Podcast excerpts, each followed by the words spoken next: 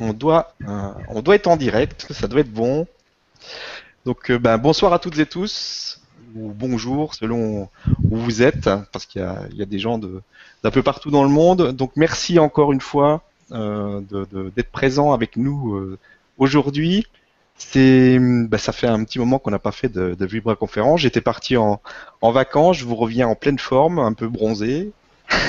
j'ai bien pris le soleil, j'ai pris beaucoup d'énergie et euh, on va certainement passer un excellent moment ensemble ce soir avec Yvan Poirier, donc qui, qui va euh, animer cette Vibra conférence, qui va nous faire vibrer et euh, nous faire nous, nous, nous apporter beaucoup d'énergie positive.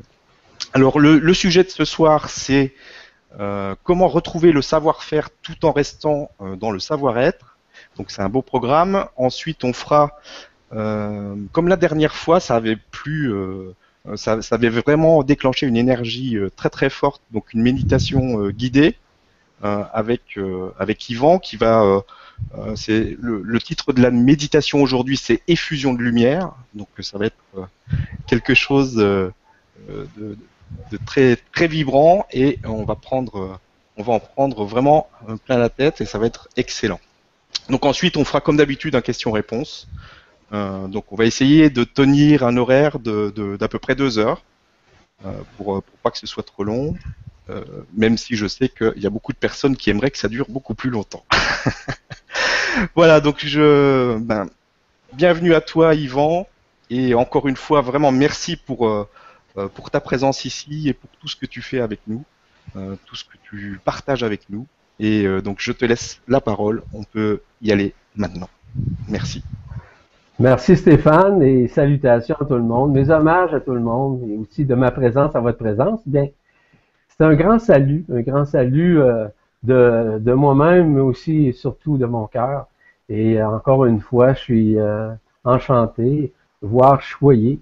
Pour ajouter à ça, bien pour moi, c'est un hommage de pouvoir aussi être avec vous aujourd'hui en ces temps de grâce. Évidemment qu'aujourd'hui, on est dans une phase de révélation, on est dans une phase aussi de conscientisation, on est dans une phase aussi de révélation qui va faire en sorte que de plus en plus, on doit tourner notre façon de voir, notre regard vers l'être-té, vers ce que nous sommes à l'intérieur de nous. Du fait que nous sommes à l'intérieur de nous de plus en plus, dans cet être-té, fait en sorte que de plus en plus, on se libère du passé. De plus en plus, on se libère des attentes. De plus en plus, on se libère des événements qui suivent notre vie en vivant le plus possible quand on peut ce moment présent. Donc, euh, la raison pour laquelle je suis avec vous aujourd'hui, c'est d'apporter justement une nouvelle dimension, de ce savoir-vivre au savoir-être. Savoir-vivre, c'est simple. C'est d'être présent aussi. Mais le savoir, le savoir-vivre, là, c'est des notions qui peuvent être personnelles. C'est des notions où on peut apprendre à aimer, à respecter, à accomplir ce que nous souhaitons réaliser dans notre vie. C'est d'être avec soi-même, avec les autres aussi. C'est comment vivre ça, comment vivre ce moment de savoir-vivre à chaque jour de notre vie. Par exemple, il y a quelques principes fondamentaux que je considère du savoir-vivre, que vous connaissez autant que moi. Je vous en nomme quelques-uns, à savoir que nous sommes dans cet état dans le savoir-vivre, pardon, je dis, je redis, dans le savoir-vivre, il est important de considérer qu'il faut être dans la vie poli. Ça, c'est des choses qui sont normales. Être bienveillant, d'être compatissant, d'avoir une certaine forme de bienséance, une certaine forme de patience, une certaine forme de tolérance aussi, d'être prévoyant, d'être aidant. C'est du savoir-vivre, évidemment, d'être délicat, d'avoir de la douceur. D'avoir de la douceur pour soi aussi, pour les autres également, il va de soi. C'est d'être capable d'aimer d'une façon inconditionnelle, c'est de savoir aussi euh, se pardonner, pour pardonner, évidemment. C'est aussi dans l'humilité, etc. Vous savez, dans le savoir, non, pardon, dans le savoir vivre, je vais essayer d'articuler comme il faut.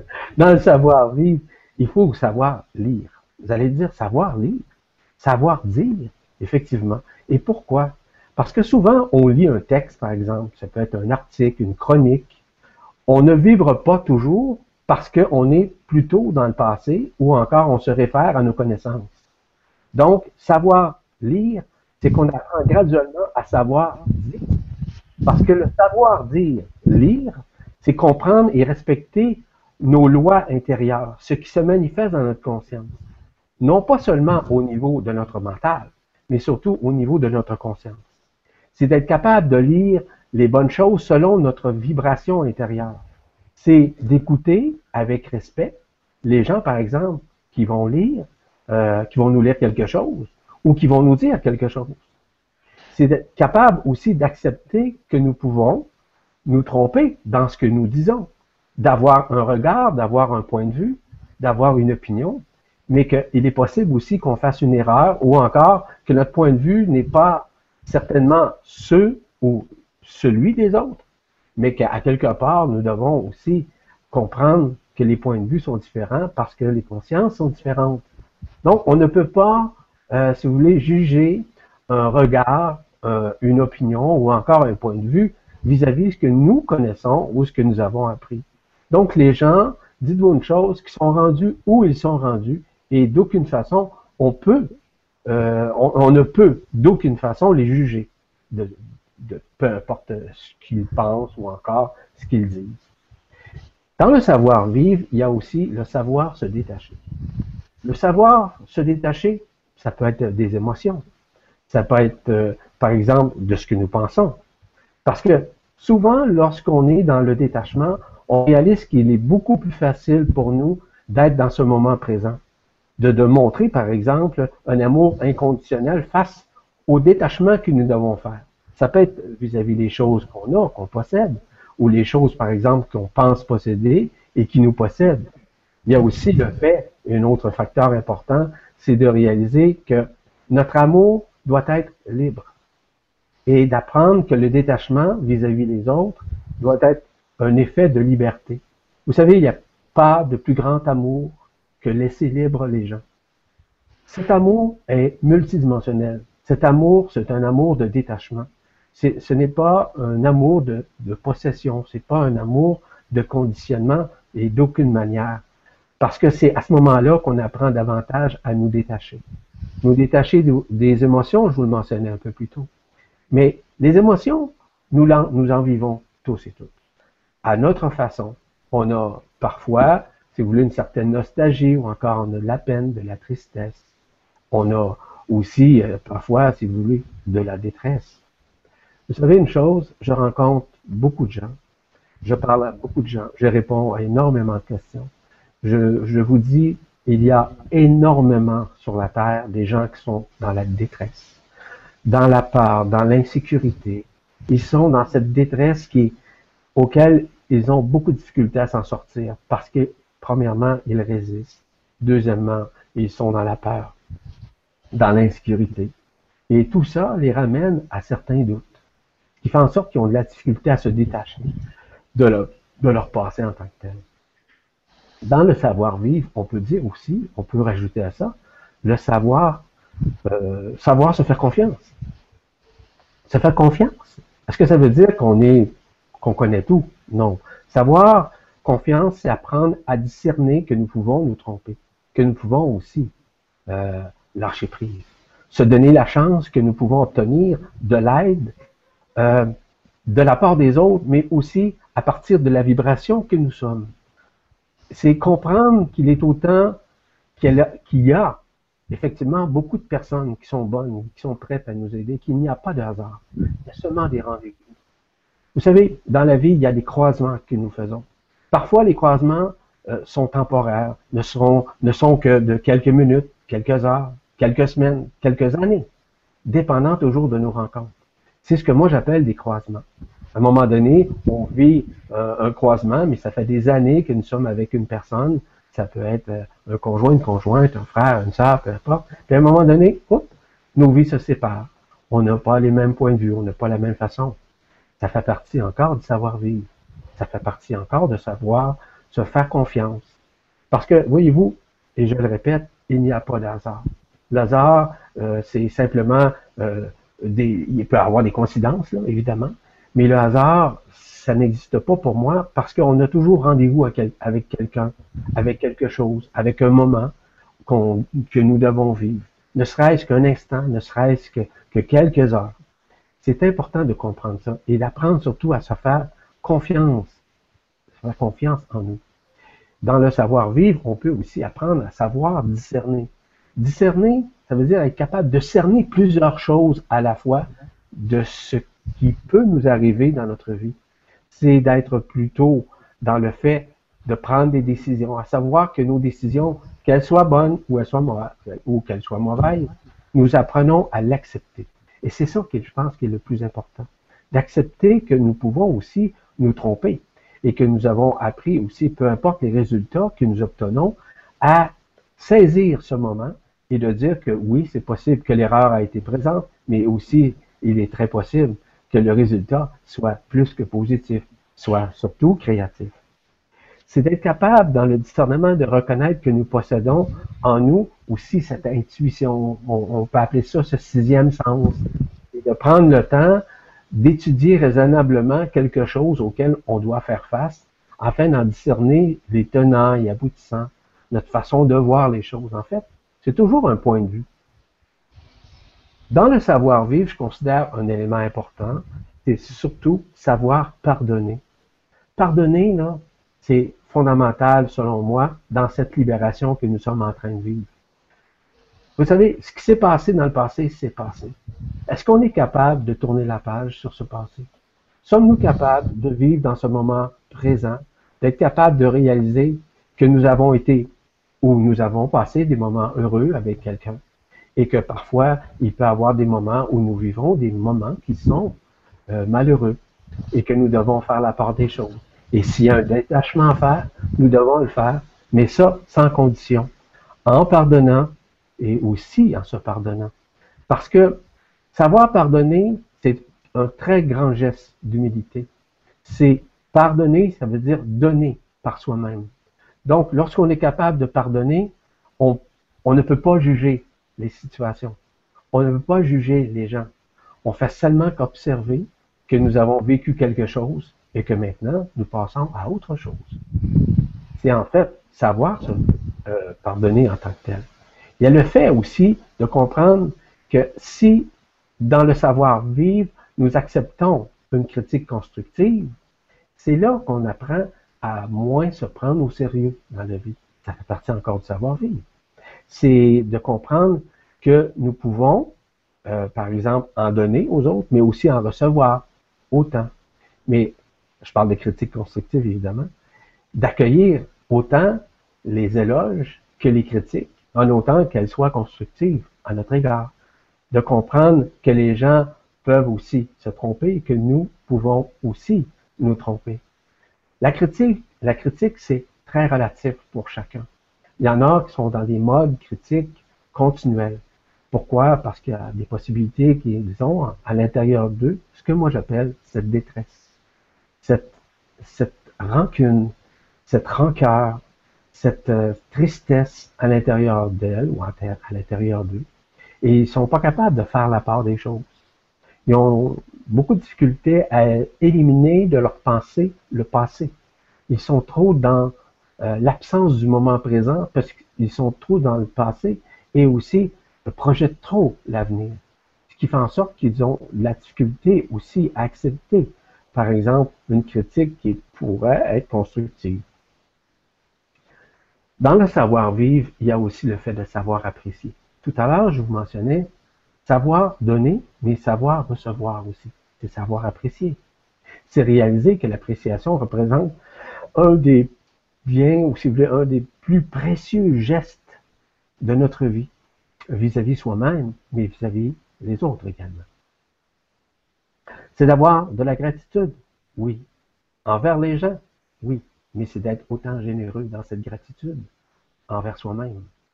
Vous savez, ce qu'on apprécie des autres, ça veut dire qu'on l'apprécie généralement de nous-mêmes. Ça fait partie de la gratitude, ça fait partie de la reconnaissance. Et lorsqu'on a cette gratitude, il est plus facile à ce moment-là d'apprécier les gens à leur juste valeur. Et j'ajoute à ça, à leur juste saveur. Parce que chacun possède sa saveur, un peu comme chacun possède en lui, en elle, un son, un son intime en elle, une vibration intime en elle. C'est d'être capable, dans le savoir apprécier, de goûter intensément ce moment présent. Lorsqu'on, vous savez, sûrement vous allez être d'accord avec moi quand je vous dis, ça nous fait toujours plaisir de donner. C'est vrai, c'est très rare que ça ne nous fait pas plaisir. Est-ce que ça nous fait autant plaisir de recevoir? Est-ce que nous apprécions? Souvent, on dit c'est pas nécessaire ou encore vous n'auriez pas dû, etc. À quelque part, c'est qu'on a la difficulté à nous reconnaître. Quelque part, c'est parce qu'on a la difficulté à accueillir ce que nous recevons parce que on pense qu'on n'en donne pas assez ou encore on pense d'en donner plus ou davantage. Voyez-vous, ça fait partie encore du savoir-vivre.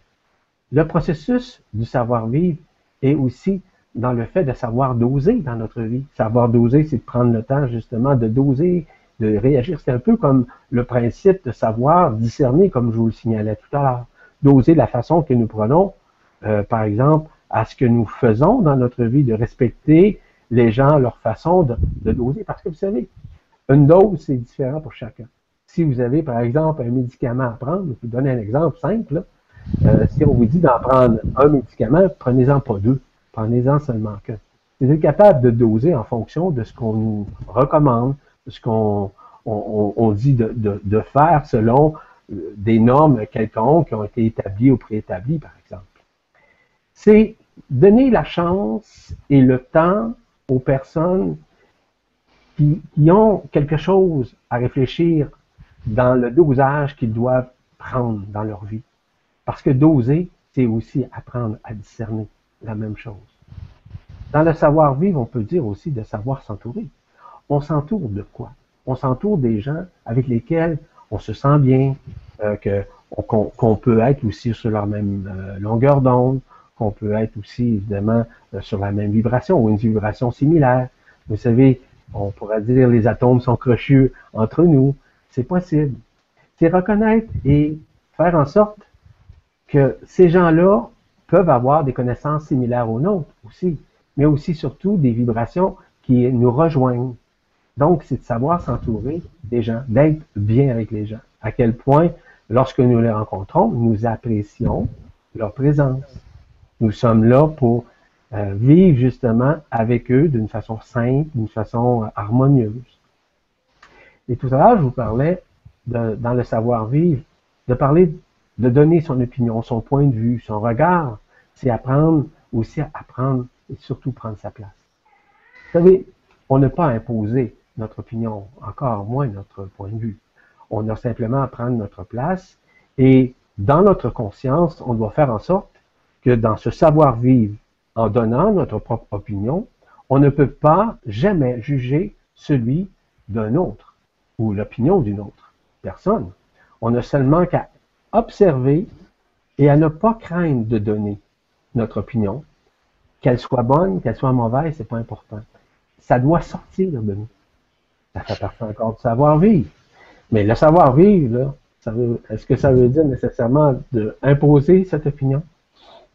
Non, je ne le conseille pas à personne. C'est d'être capable de donner son opinion et son opinion doit être respectée. Parce que nous avons tous raison et nous avons aussi tous tort.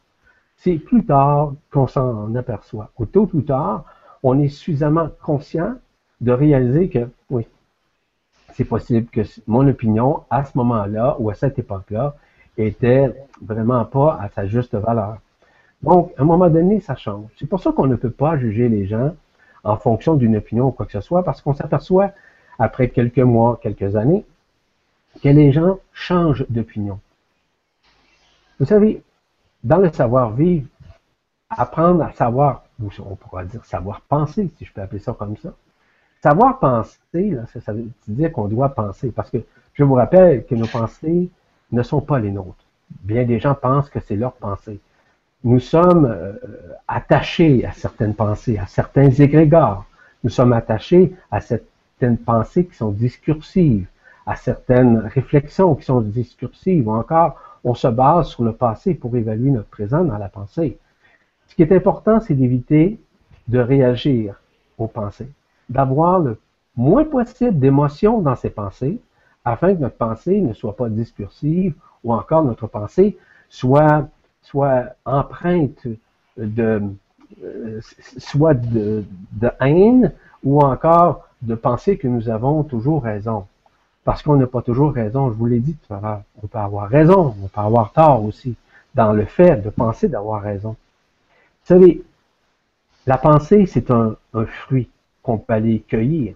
Ça fait partie de, lignées qui existent. Il y a des gens qui, ont passé avant nous, qui ont pensé aussi. Et est-ce qu'on capture leur pensée? Il y a de fortes chances que c'est ça. Donc, les pensées, c'est très relatif pour chacun. Dans le savoir-vivre, savoir-penser, c'est une façon de, voir les choses. Dans le fait aussi de savoir vivre, je pense que savoir avoir un sens de l'humour est quand même important. Vous savez, je considère dans l'équation que l'humour égale à l'amour. C'est un principe fondamental. Dans les mondes de la lumière, c'est la joie. Donc la joie, c'est une, c'est une béatitude, évidemment, c'est une liberté d'être bien, d'être dans ce bien-être, dans, cette, dans ce moment présent, dans ce mieux-être qui qui est pas calculable, qui est inquantifiable, qui est incommensurable en tant que tel. Donc, c'est d'arrêter de se prendre au sérieux dans un premier temps, avoir le sens de l'humour, c'est d'être capable d'accepter de rire de soi, par exemple. C'est de s'amuser dans ce que nous faisons. Ça peut être en racontant des histoires, vous allez me dire, Peut-être. Ça dépend toujours. Il y a des histoires qui sont drôles, il y a d'autres qui sont cocasses, mais c'est surtout les histoires cocasses. Vous savez, dans les mondes de la lumière, il y a bien des choses qui sont racontées. Il y a bien des choses qui sont racontées dans le sens où il y a des anecdotes qui sont racontées, des expériences que des gens ont vécues dans le monde de la matière, dans le monde de la densité, et qu'on raconte cette histoire qui est cocasse, qui est drôle. C'est de l'humour. L'humour dans la lumière, ça existe aussi. Hein. Ça fait partie de la lumière en tant que telle. C'est d'apprendre justement à développer avec nous-mêmes un sens de l'humour, d'être capable de rire de soi, comme je le disais tout à l'heure. Mais d'être capable aussi de considérer que ce que nous disons, c'est en s'amusant. C'est pas en se prenant au sérieux. C'est avoir justement ce sens de l'humour. Parce que lorsqu'on a un savoir-vivre, aussi, on apprend à savoir-faire. Le savoir-faire aussi, c'est discerner ce que nous avons à faire en fonction de nos capacités, en fonction de nos qualités, en fonction de notre vibration, en fonction de ce que nous sommes à l'intérieur de nous.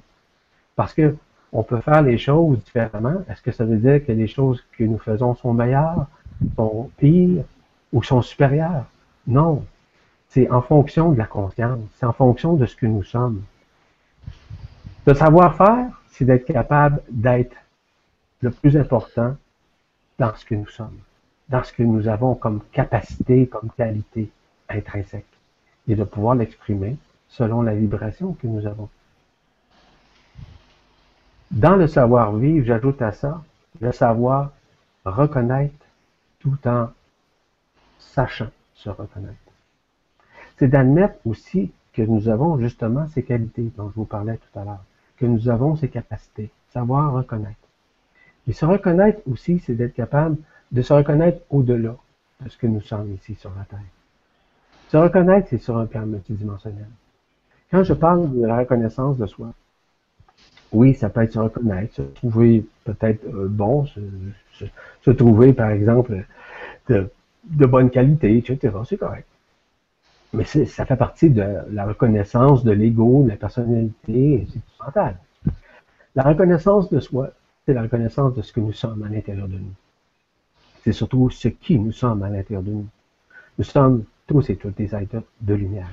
Et du fait que nous sommes des êtres de lumière, c'est à nous maintenant à reconnaître cet aspect de nous-mêmes. Ça fait partie de la reconnaissance de soi et se reconnaître sur un plan multidimensionnel. Et si on est capable de nous reconnaître sur un plan multidimensionnel, on réalise que graduellement se dissolve l'ego, la personnalité mentale, et on réalise que nous sommes beaucoup plus dans la lumière que nous sommes dans l'ombre. Parce que les forces de l'ombre font partie également de l'ego, la personnalité du mental. Nous avons été, comme vous le savez, euh, enracinés dans, dans, le monde, dans cette densité qui a été falsifiée. Je ne veux pas rentrer dans ces détails, mais ça reste quand même que nous avons été euh, piégés, évidemment, par une matrice. Et de cette matrice, évidemment, nous avons vu différents cycles d'incarnation.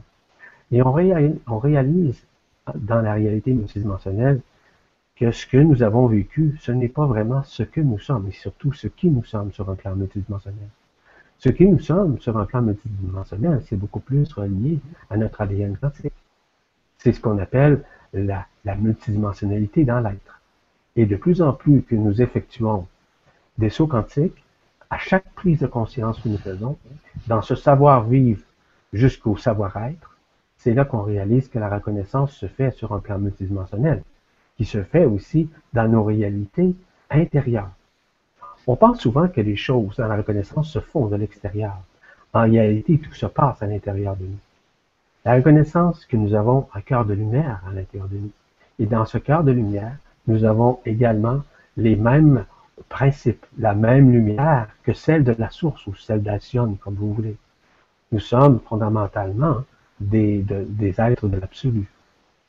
Et du fait que nous sommes des êtres de l'absolu, il est encore très important de réaliser que, nous pouvons vivre ici, avoir un savoir-vivre, mais surtout un savoir-être, afin de nous préparer à cette grande libération que nous sommes en train de vivre, mais aussi éventuellement à cette ascension lorsque le moment sera venu.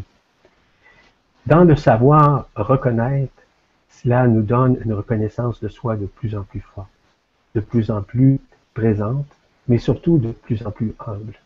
Parce qu'on sait que les quatre règles de la reconnaissance de soi sont reliées notamment à l'humilité de l'accepter, à la simplicité de le vivre, à la transparence de le vivre et finalement de le faire dans la spontanéité. C'est rare qu'on va entendre les enfants se vanter. Oui, ils sont fiers d'eux, ça arrive, ça, c'est correct. Mais ils se reconnaissent dans une certaine mesure, même s'ils ne connaissent pas tous les mécanismes qui sous-tendent la reconnaissance multidimensionnelle. Ça reste quand même c'est plus spontané chez eux. Et du fait qu'ils sont plus spontanés que nous, parce que nous autres, on se fie énormément sur notre passé, sur notre présent pour nous évaluer ou pour nous reconnaître, il est très difficile de nous reconnaître et surtout de tourner la page sur ce passé ou encore sur ce présent euh, auquel souvent on se dissocie de, de l'amour de soi-même. Et lorsque je parle de l'amour de soi-même, ça fait partie encore du savoir-vivre. C'est savoir aimer.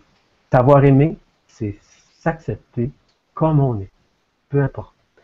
Comme on est, je vous le répète, si je vous pose la question très honnêtement, est-ce que vous êtes votre ego? Est-ce que vous êtes votre mental? Est-ce que vous êtes votre personnalité? Dans la réalité multidimensionnelle, ce n'est pas ça du tout. Vous n'êtes pas ça. Mais on vit avec ça. Ça fait partie, si vous voulez, de l'enfermement séculaire dans lequel nous sommes déjà depuis des milliers d'années, comme vous savez. Donc, ce qui nous sommes nous permet justement à apprendre à savoir aimer. Vous pouvez aimer votre ego, vous pouvez aimer votre personnalité, vous pouvez aimer votre mental. Oui, vous avez le droit. Mais savoir aimer, c'est pas ça. Savoir aimer, c'est savoir aimer à l'intérieur de soi. Dans le cœur, directement dans le, dans le centre, centre de notre poitrine, qui nous permet justement de vivre cette extase et dans une intase de vie qui nous, qui nous habite évidemment. Vous savez, quand on sait aimer, on sait donner. On sait donner aussi une deuxième chance aux autres. On sait donner, par exemple, une troisième chance aux autres, sans les juger. C'est d'être capable de dire, cette personne-là a le besoin. Elle a besoin qu'on l'aime, malgré qualité, malgré défaut, peu importe. C'est d'apprendre justement à aimer son prochain comme soi-même. Parce que si vous détestez quelqu'un, si vous haïssez quelqu'un, il y a une partie chez vous que vous exprimez qui est de vous-même. Si vous êtes dans la peur, c'est qu'il y a une partie de vous qui s'exprime dans cette peur. Cette partie de vous fait partie de l'ego, de la personnalité, ainsi que du mental. Elle ne fait pas partie de votre être-té, mais pas du tout. L'être-té est libre, totalement libre. C'est la spiritualité qui s'exprime à travers l'être-té d'une personne, de toute sa luminescence dans le savoir-vivre, c'est de savoir aussi ouvrir son cœur. Ouvrir son cœur, est-ce que ça veut dire à quiconque? À tout le monde? Au premier venu? Au premier venu? À première venue? Non, pas du tout. Savoir ouvrir son cœur, c'est savoir pardonner, je vous l'ai dit tout à l'heure. Mais surtout savoir se pardonner. De savoir accomplir ce qui nous sommes à l'intérieur de nous.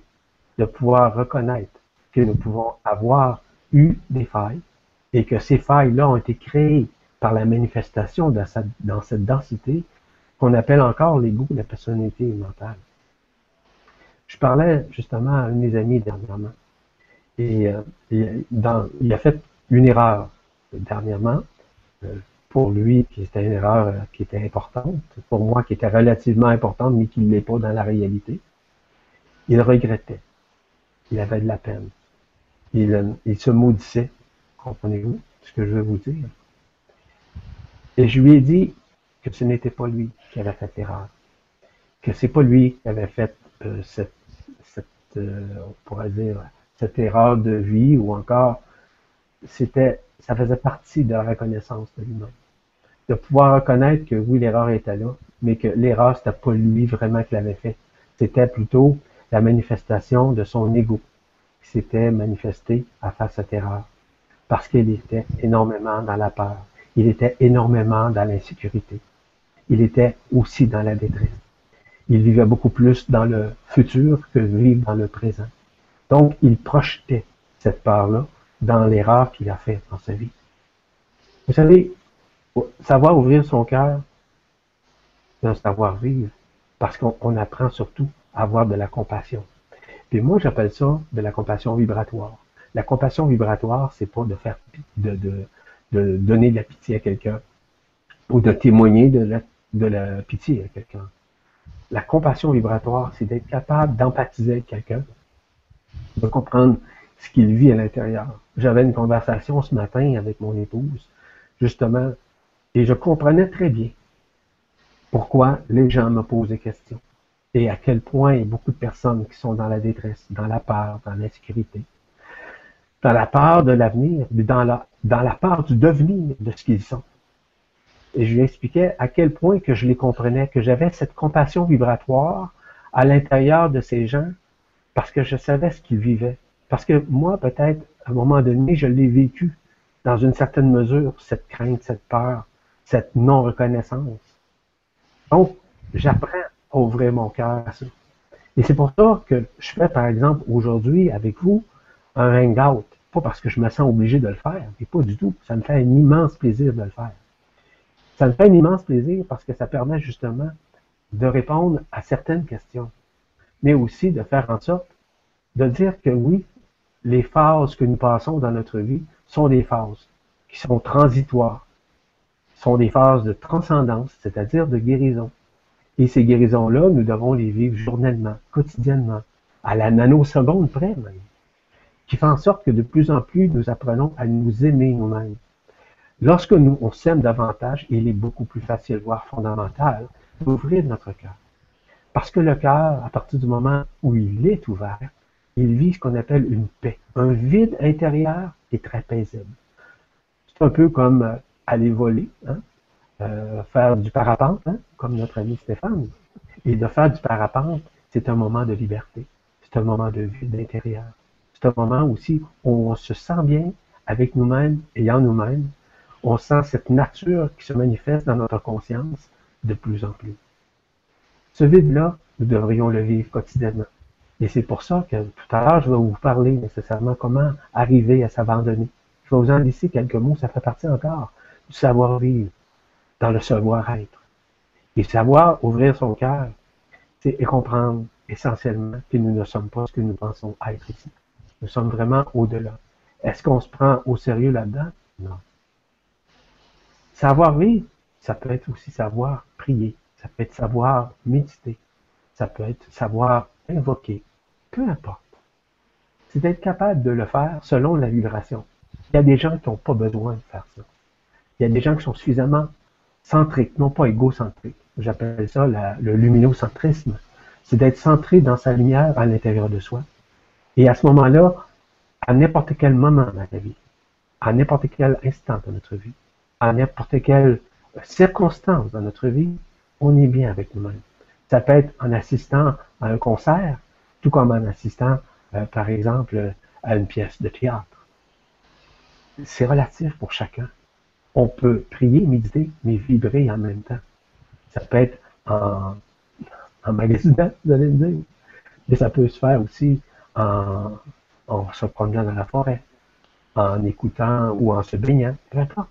On peut faire ça. Ça fait partie justement de du savoir prier, savoir méditer, savoir être bien avec soi-même. Je disais dernièrement à quelqu'un qui pouvait autant méditer à son travail. C'était possible. La méditation, ça ne veut pas dire nécessairement de se mettre en lotus.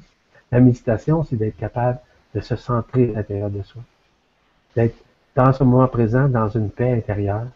De pouvoir, par exemple, si vous accueillez une clientèle, de pouvoir lui parler avec votre cœur, avec votre transparence. C'est ça. C'est simplement ça. C'est d'être centré. Savoir prier, savoir méditer. Vous savez, est-ce qu'il y a des formules magiques? Non, j'en ai pas. La formule magique, c'est celle de votre vibration, la vibration de votre cœur. Dans le savoir-vivre, tôt ou tard, on doit faire ce que j'appelle savoir mettre de l'ordre dans notre vie. Mettre de l'ordre dans notre vie, c'est quoi? C'est d'être capable de faire en sorte qu'à un moment donné, on doit tourner la page sur la pensée. Ça fait partie du détachement dont je vous parlais tout à l'heure. C'est d'observer qui nous sommes, qui nous côtoyons, puis à un moment donné, euh, les gens que nous, que nous côtoyons euh, ne sont que de passage, ne sont que des croisements, et de pouvoir réaliser que nous sommes libres dans la réalité multidimensionnelle. De faire de l'ordre dans sa vie, ça ne veut pas dire de toujours de mettre de l'ordre dans ses tiroirs. Oui, c'est correct, aussi. C'est de mettre de l'ordre dans sa vie. D'être capable de faire la part des choses. D'être capable de prendre sa place. D'être capable de dire que je mets un haut là, un time, time out, si vous voulez, à cette situation-là, afin que je puisse me prendre en main, afin que je puisse prendre la vie que je souhaite réaliser selon ma vibration. Non pas selon mon ego, ma personnalité, je ne tourne pas la page, disons que je veux me débarrasser. En réalité, c'est comme une fuite. On n'a pas à faire ça. On a simplement à avoir suffisamment de discernement, d'amour pour prioriser ce que nous avons à faire dans notre vie. Ça peut être un couple, ça peut être de l'amitié, ça peut être plein de choses qui, nous arrivent. Donc, on doit apprendre à nous prioriser. La priorité n'est pas de l'égocentrisme, je le répète. Ce n'est pas aussi de l'égoïsme. C'est surtout de la, du, centrisme ou encore du luminocentrisme. Ce luminocentrisme, c'est la vibration que nous avons dans notre cœur qui se manifeste aussi à l'extérieur. Puis graduellement, on pense souvent qu'on a des gestes à faire. Si vous avez remarqué que souvent les gestes, on n'a pas à en faire, la situation se replace. Fait en sorte que, oups, les gens quittent. Oups, les gens, on les croit plus. Oups, il n'y a plus rien qui, on n'a plus de téléphone on n'a plus de contact, qu'est-ce qui se passe? Est-ce qu'on doit renouer? Est-ce que c'est un message qu'on nous envoie? C'est à nous maintenant à savoir mettre de l'ordre dans notre vie. Est-ce que c'est ça, c'est essentiel ou ça le dépend?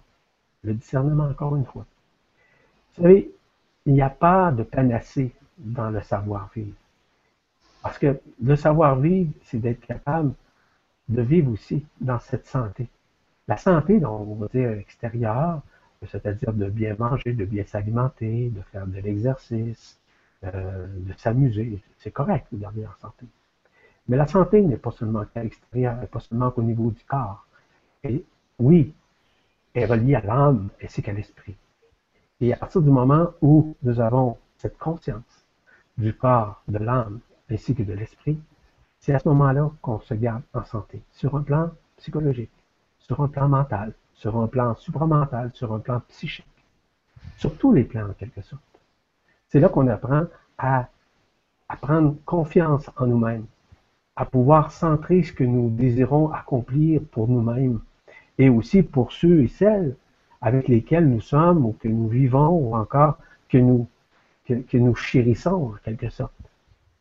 C'est d'être capable de dormir sur, ses oreilles lorsqu'on se couche le soir, en évaluant notre journée, puis se dire que ça soit bien ou mal, peu importe.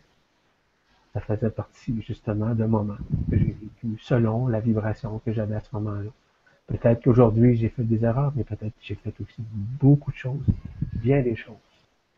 Vous savez, ça ne veut pas dire de renouer avec le passé, simplement de renouer avec la présence de votre présence à l'intérieur de vous. Garder sa santé, c'est très important. Mais c'est surtout cette santé intérieure dont je vous parle. Dans le savoir-vivre, on peut dire, c'est d'être capable de savoir choisir. Choisir nos amis? Oui. Choisir ce que nous euh, souhaitons faire, oui. Vous savez, moi, je suis à ma retraite. C'est une façon de parler, vous allez comprendre.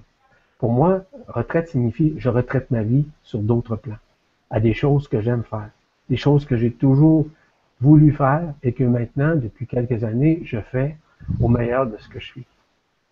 J'ai choisi de faire ça à quelque part parce que c'était déjà intimement relié à mon cœur de pouvoir faire aujourd'hui ce que je fais. J'ai été appelé à le faire. Appelé tout de l'extérieur. Non, de mon intérieur. Ça vient de moi, ça vient pas de l'extérieur. C'est de ce choix-là dont je vous parle. Et lorsqu'on parle du choix intérieur, c'est un choix de conscience. Un choix de conscientisation. Un choix d'amour de soi. Un choix de liberté. Moi, j'ai choisi d'être libre. D'être libre, ça ne veut pas dire de ne pas avoir personne dans ton entourage. D'être libre, c'est de faire ce que tu aimes. Que nous aimons. À l'intérieur de nos, de nos besoins à combler sur un plan personnel. Ça peut être sur un plan organisationnel aussi. Ça peut être sur un plan euh, financier aussi. Mais surtout d'arriver à être bien avec soi-même dans ce que nous, nous faisons, dans ce que nous effectuons, mais surtout la passion que nous avons de faire les choses. Je suis un passionné de la vie parce que la vie me donne cette passion, parce que je l'ai choisi. C'est ça, savoir choisir, en quelque sorte. C'est certain que je pourrais étaler davantage le savoir choisir, mais commencer à savoir choisir, c'est apprendre avant à savoir se choisir. Je répète, savoir se choisir, ce n'est pas de l'égocentrisme. Savoir se choisir, c'est prendre, se prendre en main, de prendre sa santé en main, comme je vous le signalais tout à l'heure. C'est surtout de vivre dans ce moment présent, de regarder toujours les choses qui nous plaisent, que nous aimons faire. Vous savez, vous pouvez aimer un sport, vous pouvez aimer aller à la pêche, vous pouvez aimer vous étendre au soleil, euh, à la mer. Chacun est différent. Si pour vous, c'est ça, c'est ça, tout simplement. C'est ce que vous vibrez. Est-ce que c'est méchant? Est-ce que c'est pas bon? Pour moi, ça serait sûrement pas bon de m'étendre au soleil. Mais pour d'autres, ça l'est. Ben, c'est correct. C'est parfait ici. Vous savez, on est tous différents. Et c'est ça qu'on doit respecter. Se choisir, c'est d'être capable de respecter l'autre en fonction de ses choix à lui. Ça commence par là. Et quand on a compris ça, on ne juge plus. Tout à l'heure, je vous parlais dans le savoir-vivre de savoir donner. Parce que dans le savoir donner, on, on sait aussi savoir recevoir. Et quand on a compris que savoir donner, c'est savoir recevoir, ça veut dire que c'est très simple à comprendre. Savoir donner, c'est ce que moi je fais actuellement. Pourquoi? Parce que moi aussi j'ai reçu. Oui, moi j'ai reçu et j'ai accueilli ce recevoir. J'ai accueilli ce qu'on m'a enseigné. J'ai accueilli ce qu'on m'enseigne à l'intérieur de moi. Ce n'est pas un maître qui me parle. Il n'y a pas de maître par-dessus. Il n'y a pas de maître. Je, ne suis pas maître euh, vis-à-vis de quiconque d'ailleurs. Mais par contre, ce qui se passe à l'intérieur de moi, c'est dans ma conscience, c'est dans mon être-té. Ce qui fait en sorte que je sais donner parce que j'ai su recevoir. C'est ça le principe de savoir donner par rapport à savoir recevoir. Encore une fois, il n'y a pas de, on peut pas cuisiner ça. Hein? Savoir donner, c'est donner le meilleur de soi. C'est ce que je fais aujourd'hui, au meilleur de ce que je suis, avec vous. Et c'est comme ça. Parce que moi aussi, j'ai reçu. Moi aussi, je reçois quotidiennement la lumière. Comme vous. Chaque fois, il y a un éveil de la conscience qui se fait à l'intérieur de moi, qui me permet de recevoir, mais surtout d'en donner encore. D'en donner toujours et encore. Rappelez-vous une chose, que le plus grand héritage qu'on puisse donner à nos enfants, c'est notre savoir intérieur. Ce que nous avons à l'intérieur de nous, c'est savoir donner. Parce qu'on l'a reçu. C'est à nous maintenant à le remettre, à le redonner. C'est le plus grand héritage. L'argent, c'est correct. Les biens, c'est correct. Mais le savoir donné de notre propre expérience, de notre propre conscience, qui est, centrique, c'est là que ça se passe. C'est comme ça qu'on apprend à savoir donner, comme à savoir recevoir. Parce que lorsqu'on a appris à savoir donner, à savoir recevoir, on sait. On a le savoir de mettre en pratique. On met en pratique quoi? On met en pratique ce que nous savons le plus souvent possible. Il est possible qu'on ne mette pas en pratique. On n'est pas parfait dans ce monde imparfait, comme vous le savez. On tente de nous perfectionner, il va de soi. C'est à nous maintenant à réaliser que nous sommes au-delà de ces formes. Vous savez, savoir vivre, c'est de pouvoir construire en nous graduellement cette confiance dont je vous parlais tout à l'heure. De savoir autant se faire des amis, mais pas des ennemis, évidemment. Dans savoir vivre, j'ajouterais à ça, savoir apprendre à se mêler de ses affaires. Mêler de ses affaires, vous allez me dire, c'est, oh oui, c'est relatif pour chacun. C'est de prendre sa place. C'est de dire que ça, ça ne me concerne pas. Et chacun doit vivre en fonction de sa vie, de ses choix, de ses réalités. Parce que chacun possède sa réalité. Sa réalité humaine, hein, sa réalité aussi multidimensionnelle. Donc, on ne peut pas connaître la réalité multidimensionnelle de quelqu'un, même si on connaît un peu sa réalité humaine. Qu'est-ce qu'on connaît la réalité humaine chez quelqu'un? C'est souvent ce qu'il agit, ses réactions, sa façon d'agir, sa façon de se comporter, sa façon de penser. Ça fait partie, encore une fois, des mécanismes qui sous-tendent l'ego la personnalité mentale. Est-ce que nous savons qui il est? Donc, on ne peut pas se mêler des affaires des autres. On doit apprendre à prendre toujours un recul et de dire, oups, ça, je ne me mêle pas de ça.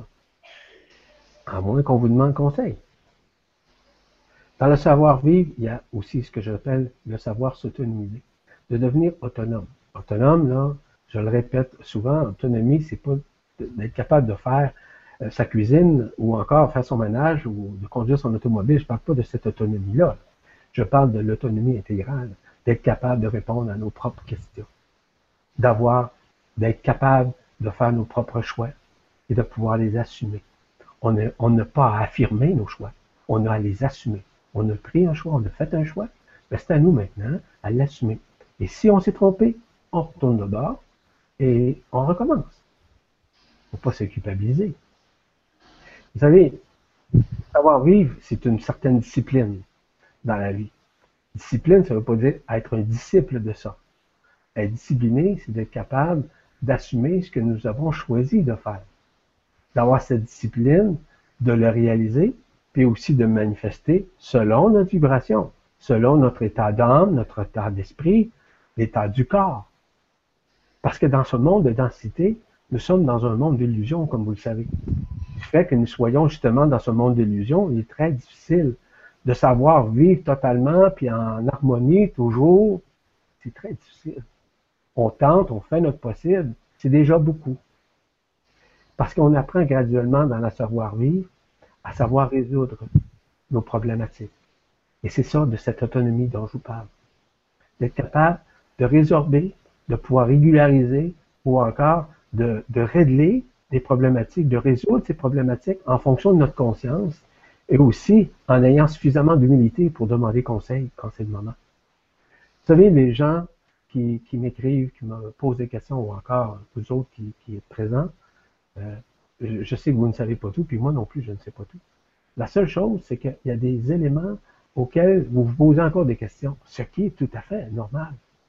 Donc, quelqu'un qui est capable d'arriver à apporter une certaine solution ou une piste de solution à quelqu'un, est capable d'aider à résoudre une problématique, de trouver une équation, en quelque sorte, c'est merveilleux. On a besoin de l'aide, comme moi, j'ai besoin d'aide. Si, par exemple, j'ai un problème technique avec mon ordinateur, pensez-vous que je connais ça? Non, non, non, je laisse ça à mon ami. Mon ami Louis, il s'occupe de ça. OK. Je n'ai pas besoin. À ce moment-là, je lui demande conseil, puis euh, il, m'arrange tout ça. Puis une chance qui est là, évidemment. Mais c'est ça, on a toujours besoin de quelqu'un. Puis dans ce savoir-vivre-là, j'ajoute à ça le savoir partager, le savoir communiquer, le savoir communier. Communiquer, ce n'est pas nécessairement de très bien parler puis avoir euh, une parole euh, parfaite ou encore un vocable parfait ou encore, si vous voulez, non. Non, savoir communiquer, c'est d'être capable de partager à partir du cœur. De partager avec ce que nous sommes. Ce n'est pas les mots qui sont importants, c'est la vibration qui en sort de notre cœur. Le reste, c'est secondaire. Les mots ne sont que des mots. La vibration est une vibration. Et cette vibration-là peut faire augmenter le mot qui a été dit. Dépendant toujours dans la façon que nous l'avons dit. Dépendant toujours dans la façon que nous l'avons exprimé. Avec la tête ou avec le cœur. Et quand on parle avec le cœur, les gens le vivent. Les gens le ressentent. Dans leur profondeur, dans leur propre cœur. Ça descend hein, dans, ce qu'on appelle dans le canal hein, central autant au niveau de la tête, au niveau du cœur, au niveau de la Kundalini, ça remonte, ça descend. C'est dans cette phase sinusoïdale qui se produit à l'intérieur de nous et qui se manifeste à l'intérieur de nous. C'est comme ça. Savoir communiquer, c'est ça. Est-ce que c'est tout le monde qui a cette capacité? Non. Mais tout le monde est capable de le faire. De dire, d'exprimer ses sentiments? Oui. D'exprimer son cœur? Oui. Être capable de pleurer? Oui c'est d'exprimer, c'est de communiquer. Pensez-vous que pleurer, c'est quelqu'un qui est faible? Non, pas du tout. Vous savez qu'il y a des gens qui pleurent. Je ne parle pas de pleurer sur son sort, c'est pas ça que je vous dis là. Quelqu'un qui pleure vraiment de tristesse. Ça veut dire simplement qu'il doit se libérer de quelque chose qui envahit son corps, qui qui envahit ses cellules, qui doivent être libérées. Chaque pleur à ce moment-là, c'est un liquide c'est une acide. Et cet acide vient brûler nécessairement tout ce qui doit être liquéfié en tant que tel, afin que la personne puisse enfin euh, être libérée. Le pleur n'est pas banal. Le pleur est très important pour chacun d'entre nous. Il y a quelqu'un qui m'écrivait ce matin, qui a reçu sa vibralisation, c'est-à-dire la lecture de son origine stellaire ainsi que ses lignes interstellaires, et me dire que lorsqu'elle a écouté, ce que je lui ai dévoilé, elle a pleuré longtemps. Parce qu'elle le pensait fondamentalement en dedans d'elle, ce que je lui disais. Je connais pas la personne. Je me suis mis en contact avec sa vibration, avec euh, sa fréquence, ça c'est vrai. Mais ça reste quand même que cette personne-là a reçu la vibration de ce dont elle savait d'elle. Puis là, elle m'écrit en disant, tout le long, j'ai pleuré ou presque. C'est correct. C'est merveilleux. Pour moi, c'est du son, c'est de la musique à mes oreilles. D'entendre ça, ça veut dire simplement que les gens se reconnaissent. Mais apprendre à se reconnaître. La reconnaissance, c'est un savoir-vivre, je le répète. Voyez-vous, cette personne-là avait besoin de cette petite étincelle en elle pour se reconnaître sur un plan multidimensionnel.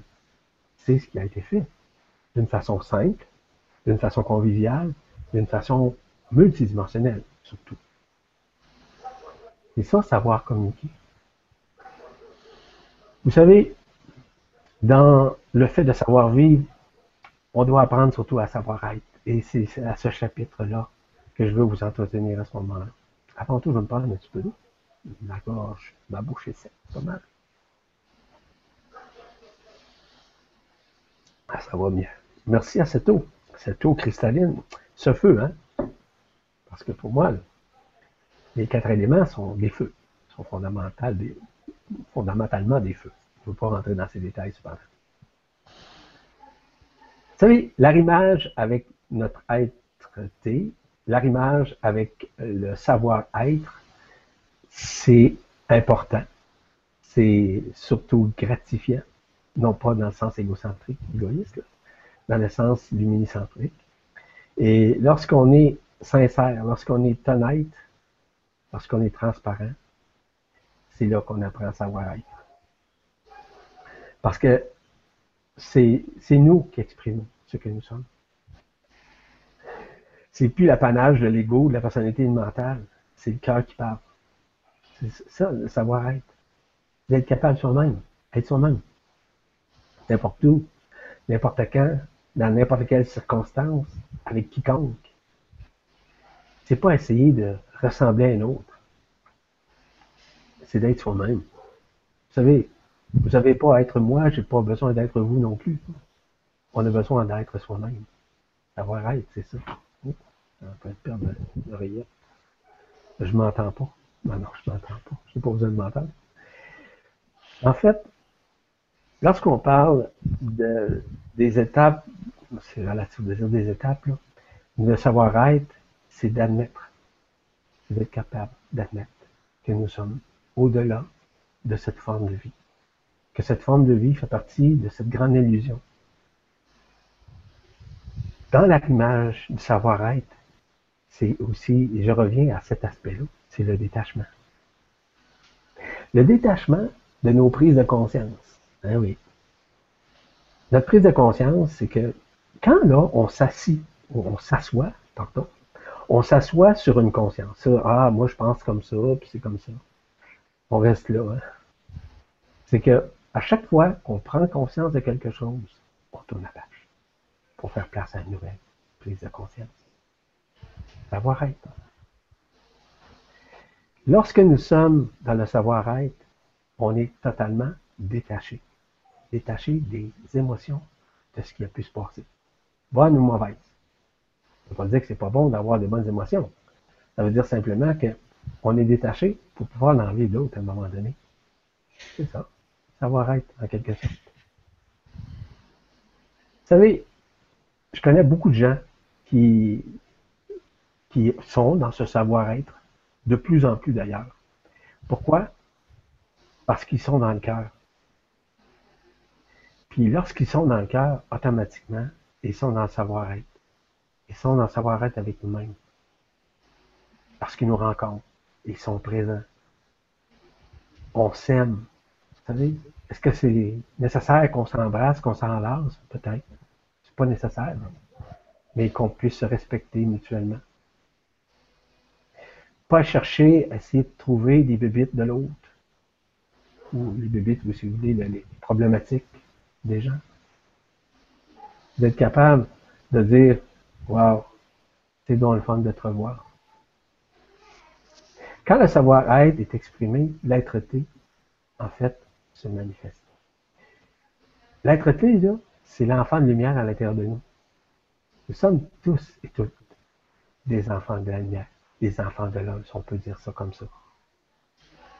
C'est d'être capable de comprendre les manifestations inconditionnelles de notre conscience intérieure.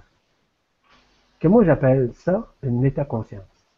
C'est-à-dire, de ce que nous avons appris dans la conscience aujourd'hui, dans la conscientisation, on doit aller loin. Est-ce qu'on doit se donner cet objectif-là? Non, on n'a pas d'objectif à se donner. On a seulement qu'à être. C'est ça, savoir être. Savoir être dans la traité c'est de traverser des étapes dans notre vie, des circonstances.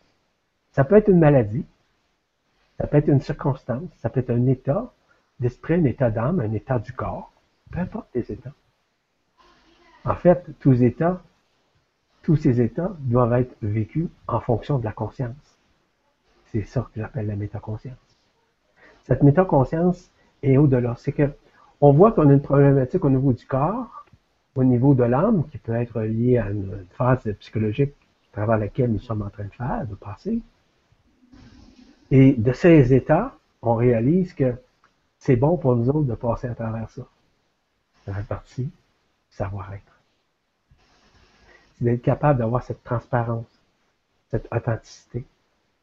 C'est d'être capable de réaliser que nous sommes des créations, que nous sommes le tout, que nous sommes l'absolu, que nous sommes l'unité, que nous sommes l'ubiquité, que nous sommes une divinité.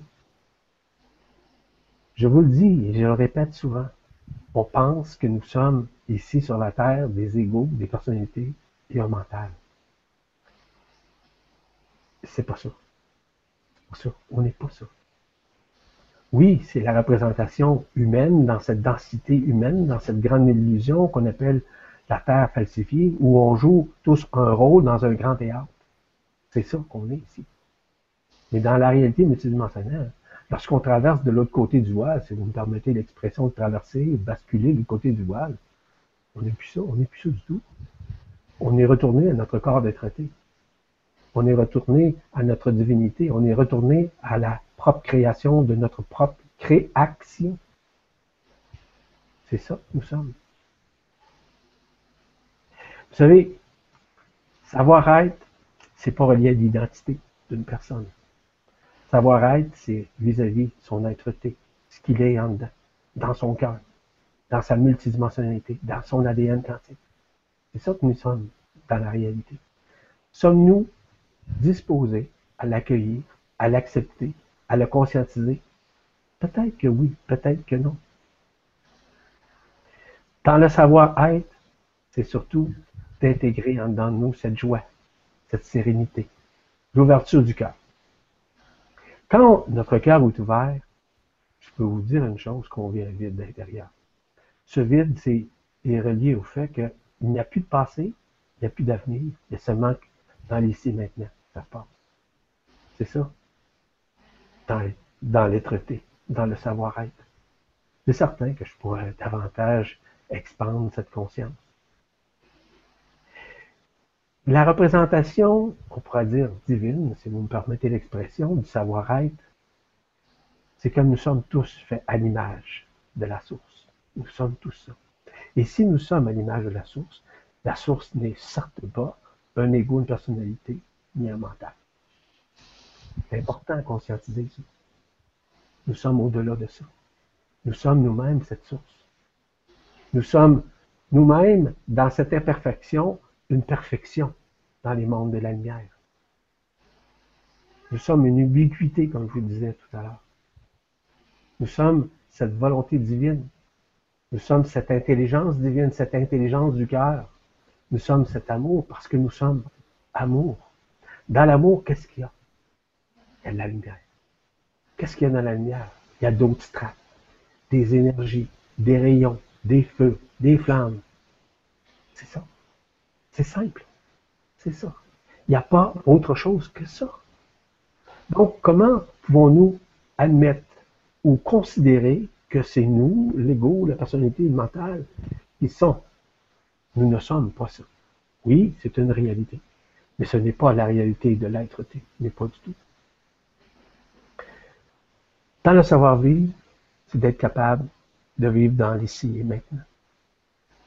C'est lâcher prise sur le fait de tergiverser sur le mental. Savoir vivre dans l'ici et maintenant, c'est s'abandonner à l'intelligence de la lumière, qui, elle, contrôle. L'intelligence de la lumière, les gens vont dire, oh, c'est à l'extérieur. Non, non, non. L'intelligence de la lumière, c'est l'intelligence du cœur. Ça, l'intelligence de la lumière. L'intelligence de lumière est émise de différentes façons, mais c'est l'intelligence du cœur. Quand nous sommes dans l'ici maintenant, le temps n'existe plus nous disparaissons. Quand nous sommes dans l'ici maintenant, on reste simple. On reste humble. On reste humble dans ce moment précieux. On reste simple dans ce que nous souhaitons réaliser. On reste authentique et transparent dans tout ce que nous accomplissons. Dans l'humilité, dans la simplicité. Dans l'être-té, on reste aussi spontané, comme l'enfant. Vous savez, l'enfant, là, qui nous regarde, qu'on soit gros, petit, laid, peu importe. Est-ce qu'il va nous juger? Non. Non. Il nous regarde, c'est tout. Et si on est gentil, si on est aimable, si on est doux, il ne regardera jamais la laideur ou la grosseur, ni la grandeur. Il va regarder surtout l'être. Est-ce que nous sommes à ça? Être dans l'ici maintenant, c'est rester vivant. Rester vivant dans ce que nous faisons. D'être présent. D'être ancré dans le moment présent, mais d'être ancré dans la matière, dans la densité, tout en nous unifiant à l'être Vous savez, dans le fait de s'abandonner à la lumière, ça peut paraître banal, mais c'est très important, voire euh, fondamentale, selon moi. L'abandon se fait de différentes façons. Premièrement, en acceptant ce qui nous sommes. Je vous l'ai dit depuis le début, ce qui nous sommes, c'est pas ce que nous sommes. C'est ne pas résister au changement qui se répercute dans notre conscience. Que ce, soit, sur un plan personnel, que ce soit sur un plan sociétal ou social, ou encore planétaire, nous effectuons, nous vivons des changements. Ces changements-là, là, oui, ils peuvent provenir de l'extérieur, mais ils sont surtout manifestés à l'intérieur. Lorsqu'on est dans le moment présent, dans l'abandon, on n'a plus d'attente d'un événement quelconque. Nous sommes déjà dans ce présent que nous recevons ces changements. Dans l'abandon, on n'essaie pas d'être la joie, nous sommes la joie. Dans cet abandon, on laisse tomber certaines activités avec lesquelles on ne veut plus.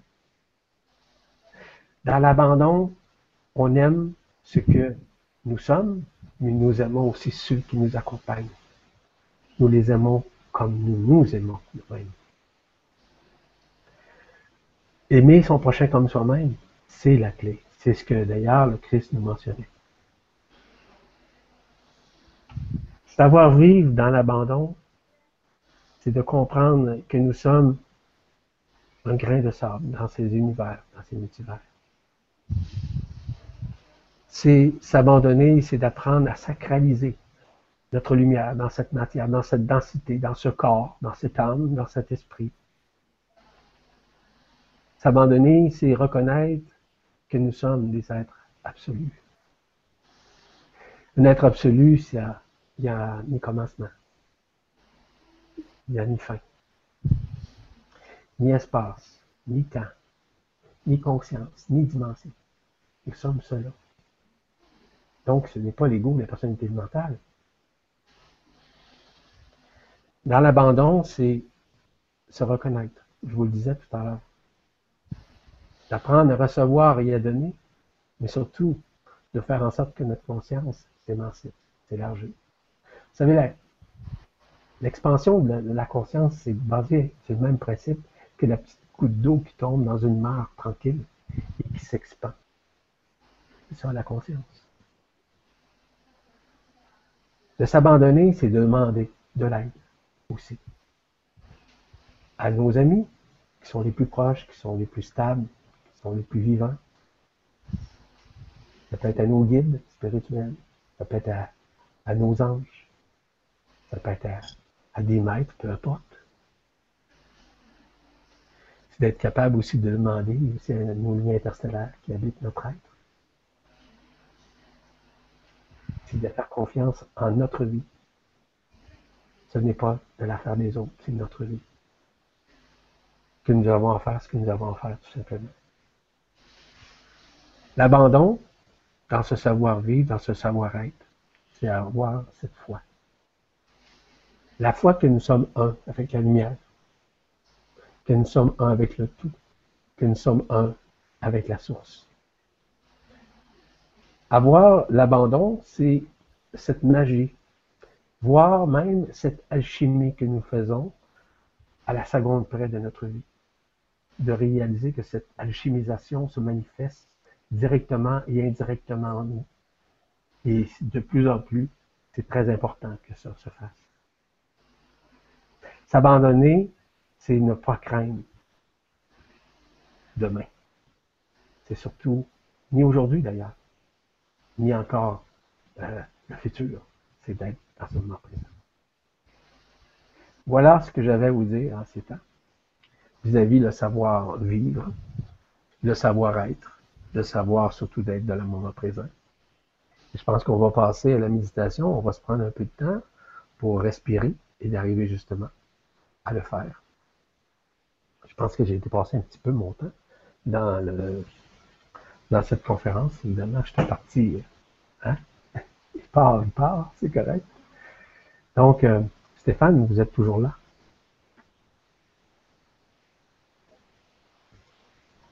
Je suis là, tu m'entends? Oui, je t'entends. Ok. Oui, oui, impeccable. Donc euh, c'est pas grave, on l'a un peu dépassé, mais c'est pas grave. Ce qu'on va faire, donc on va, on va vraiment euh, passer à la méditation euh, tranquillement, et puis, et puis après on fera une partie, une partie questions-réponses comme d'habitude. Donc je vais te laisser la parole à nouveau pour pour partir sur cette méditation que tout le monde apprécie. Merci à toi. Pour moi, c'est c'est un grand plaisir, mais aussi une grande joie, surtout une grande joie de pouvoir le faire. Parce que lorsqu'on parle de méditer, je vous parlais tout à l'heure d'invoquer, de prier. Méditer, c'est important. Et je vous l'ai dit, lorsque je vais jouer au golf, je médite en même temps.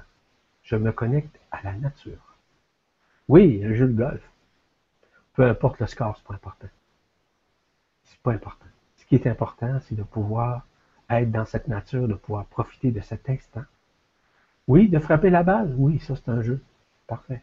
Mais surtout de se connecter à cette nature, de pouvoir voir cette nature. Cette méditation est très importante à chacun de nous selon notre vibration.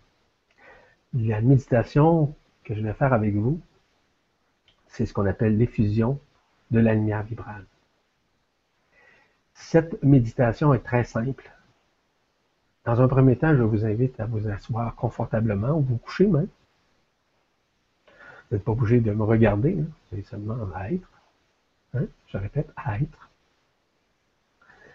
Ce savoir-vivre, c'est savoir-être je vous le rappelle. la méditation, c'est aussi, elle fait partie du savoir-être, qui permet de renouer avec l'être-té ou votre soi. Dans un premier temps, je vous invite à respirer. Respirez profondément, selon ce que vous connaissez de respiration. Je ne vous donnerai pas de technique de respiration. Respirez par le nez, respirez par la bouche, comme vous voulez. Ce que vous vibrez. Il y a différentes techniques. Les techniques sont bonnes, pas problème selon ce que vous vibrez, vous. Et à chacune des phrases que je vais vous nommer, que je, vais proclamer, je vais laisser quelques secondes pour que vous puissiez intégrer graduellement, de comprendre l'essentiel de ce message. Est-ce que vous êtes prêts? Est-ce que vous avez pris une ou deux respirations? Je vous laisse quelques secondes pour respirer avant tout. Respire.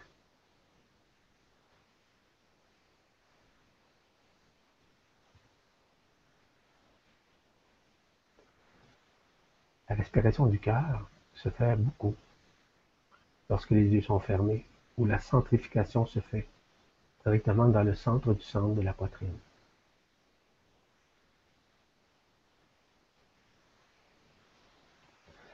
Effusion de la lumière vibrale.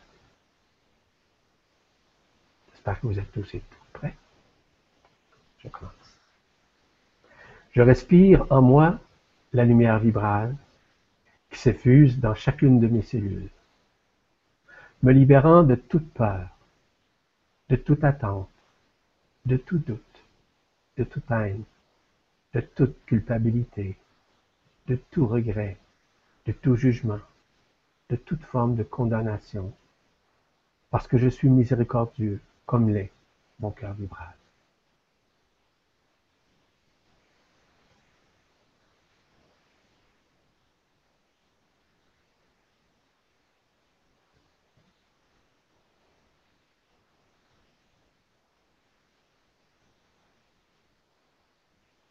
Je respire en moi la lumière vibrale qui s'effuse dans chacun de mes douze chakras.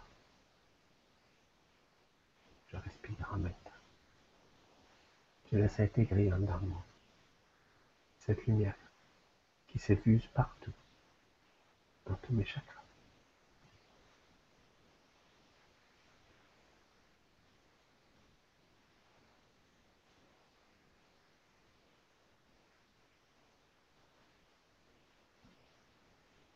Je respire en moi la lumière vibrale qui s'effuse dans chacun de mes corps subtils. J'accueille cette lumière. Je la respire. Je la vibre. Partout dans chacun de mes corps.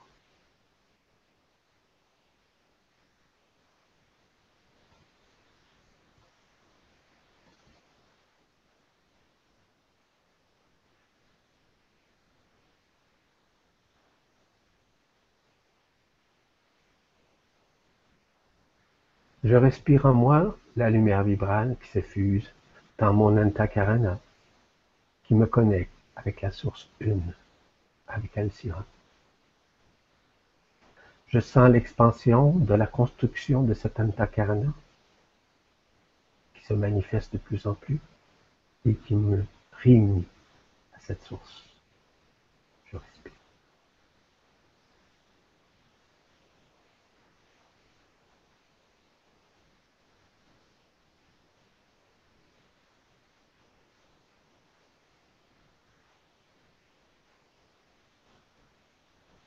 Je respire en moi la lumière vibrale qui s'effuse dans mon canal vibral, qui unifie toutes mes couronnes radiantes, soit celle de la tête, celle du cœur, et celle du centre sacré ou de la Kundalini, qui ne forment qu'un.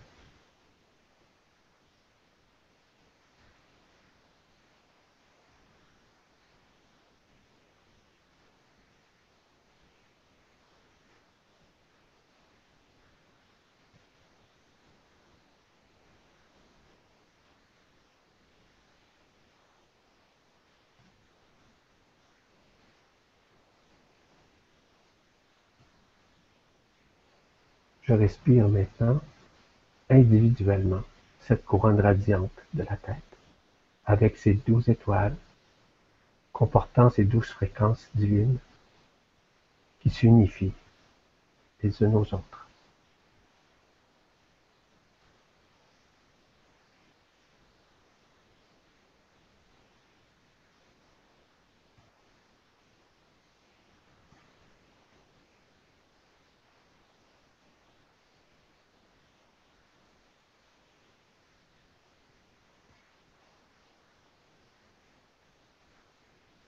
Je respire en moi la lumière vibrale qui s'effuse dans ma couronne radiante de mon cœur, dans le centre du centre de ma poitrine, afin d'accueillir le feu christique qui va venir prendre toute cette place à l'intérieur de ce cœur.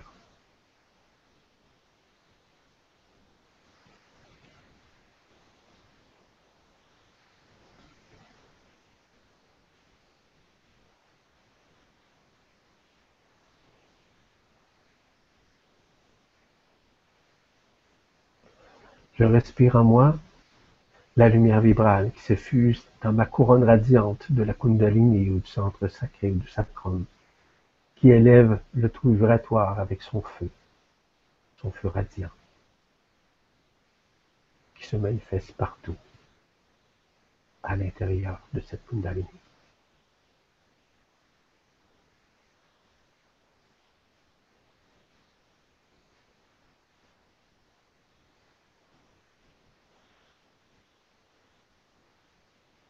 Je respire en moi la lumière vibrale qui s'effuse dans ma Merkaba interdimensionnelle, individuelle, afin de rassembler et de l'unifier à ces 33 chakras qui permet de se relier au chakra supérieur de la Merkaba interdimensionnelle collective.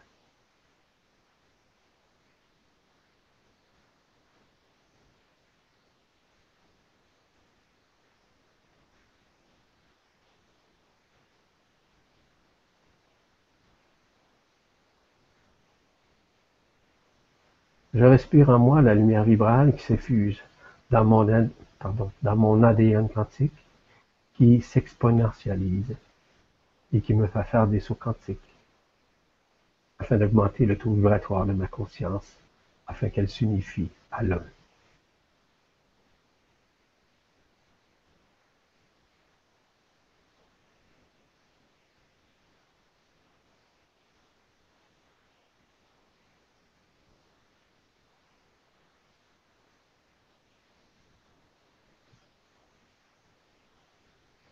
Je respire en moi la lumière vibrale qui s'effuse dans ma conscience, qui était initialement divisée et qui est en train maintenant de se réunifier à sa propre lumière, à sa propre essence, à sa propre multidimensionnalité.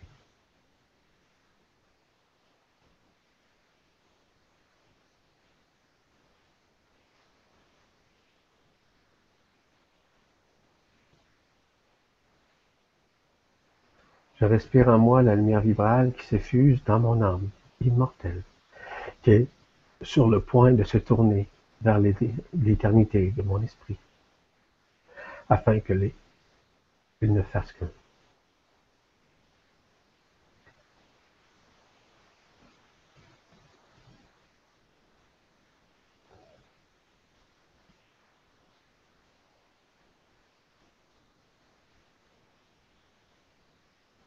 Je respire en moi la lumière vibrale qui s'effuse dans le feu de l'air, dans le feu de l'eau, dans le feu du feu, ainsi que dans le feu de la terre, qui m'unifie.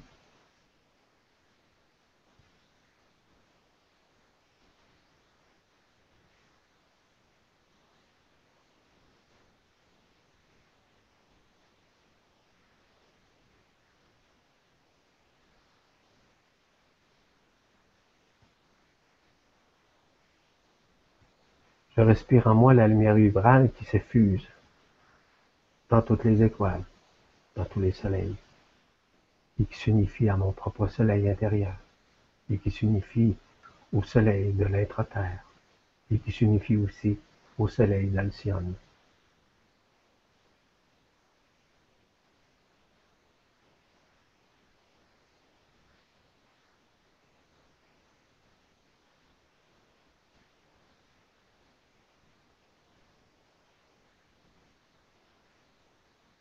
Je respire en moi la lumière vibrale qui s'effuse dans mes pensées ancestrales, qui s'éloignent de plus en plus rapidement de ma conscience, et qui augmentent par le fait même mon taux vibratoire.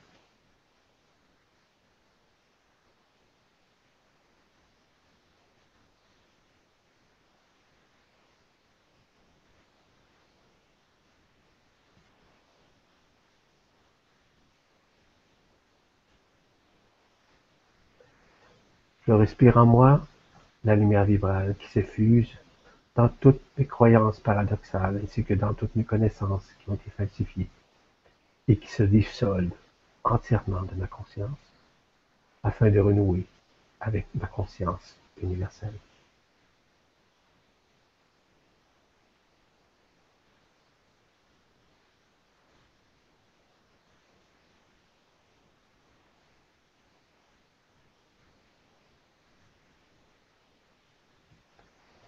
Je respire en moi la lumière vibrale qui s'effuse dans mon cœur vibral, afin qu'il se réunifie au tout, où je suis un avec la lumière.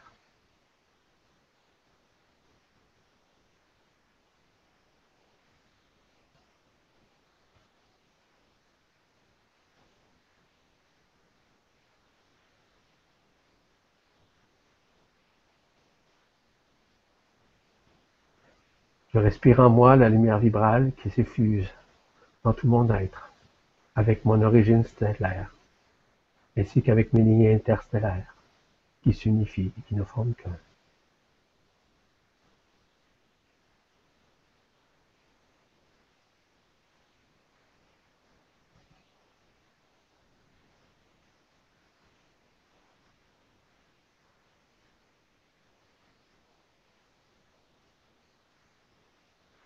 Je respire en moi la lumière vibrale qui s'effuse dans ma conscience, grâce au feu christique qui s'unifie enfin à mon corps d'être-té, mon corps d'éternité.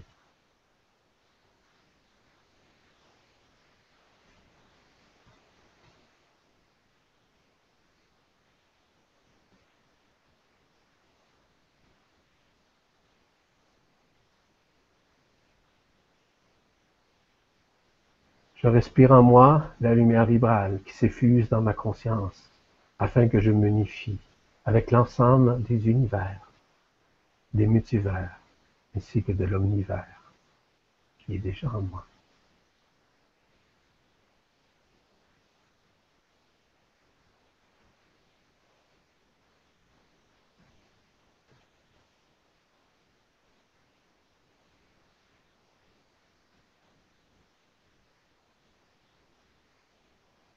Je respire en moi la lumière vibrale qui s'effuse dans ma conscience et qui me relie à la source une, à cette unicité, à cet absolu. à cet absolu où il n'y a ni temps, ni espace, ni commencement, ni fin, ni énergie, ni flamme, ni conscience, ni dimension. Seul l'amour vibral est.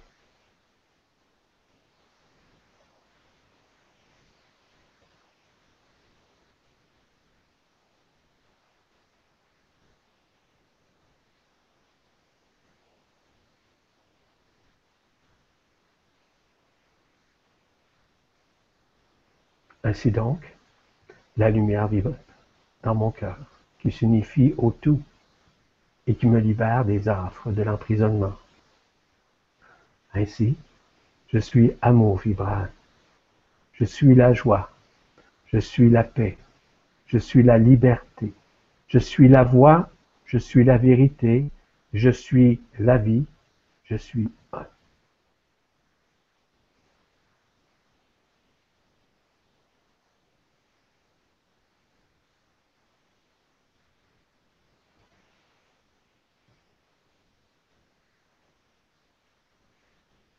Vous pouvez revenir tranquillement. Et ça va être notre ami euh, Stéphane qui va prendre en main les questions, évidemment, quand vous serez disposé nécessairement à poser vos questions. Si le cœur vous le dit, évidemment, tout doit sortir du cœur. C'est ça le savoir-être. Bah, merci beaucoup, Yvan. Merci. J'en ai encore des, des, frissons qui passent. Ça fait du bien. Donc on va prendre tranquillement les, les, questions. Il y a déjà pas mal de questions qui sont, qui sont posées. Alors on va commencer avec euh, Jérémy, donc il nous pose une question qui dit bonsoir à tous. Euh, comment peut-on parvenir à évaluer ou à mesurer euh, soi-même son propre taux vibratoire? Merci. Peux-tu me rappeler son nom? Jérémy. Voyez-vous, Jérémy, merci beaucoup pour votre question. Le taux vibratoire est relatif pour chacun d'entre nous. Le taux vibratoire part nécessairement de la conscience qui s'unifie graduellement. Le taux vibratoire, c'est en fonction de la prise de conscience que nous prenons dans notre vie, la conscientisation qu'on fait, les tenants et aboutissants que nous vivons, bien, mal, bon, mauvais.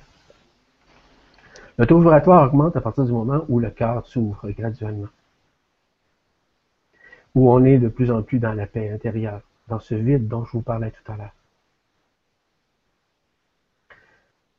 Ne pensez pas que le taux vibratoire augmente à partir des connaissances. C'est totalement une grande illusion. Le taux vibratoire augmente à partir du moment où on est suffisamment à l'intérieur de soi, dans l'être-té, dans ce savoir-vivre au savoir-être. Le taux vibratoire ne peut être disséqué.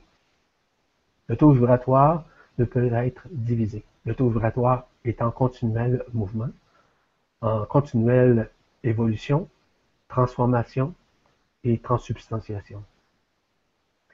Chaque phase qui augmente le taux vibratoire, c'est à partir du moment où nous sommes suffisamment humbles et transparents pour accueillir la lumière qui vient nous adouber de sa force.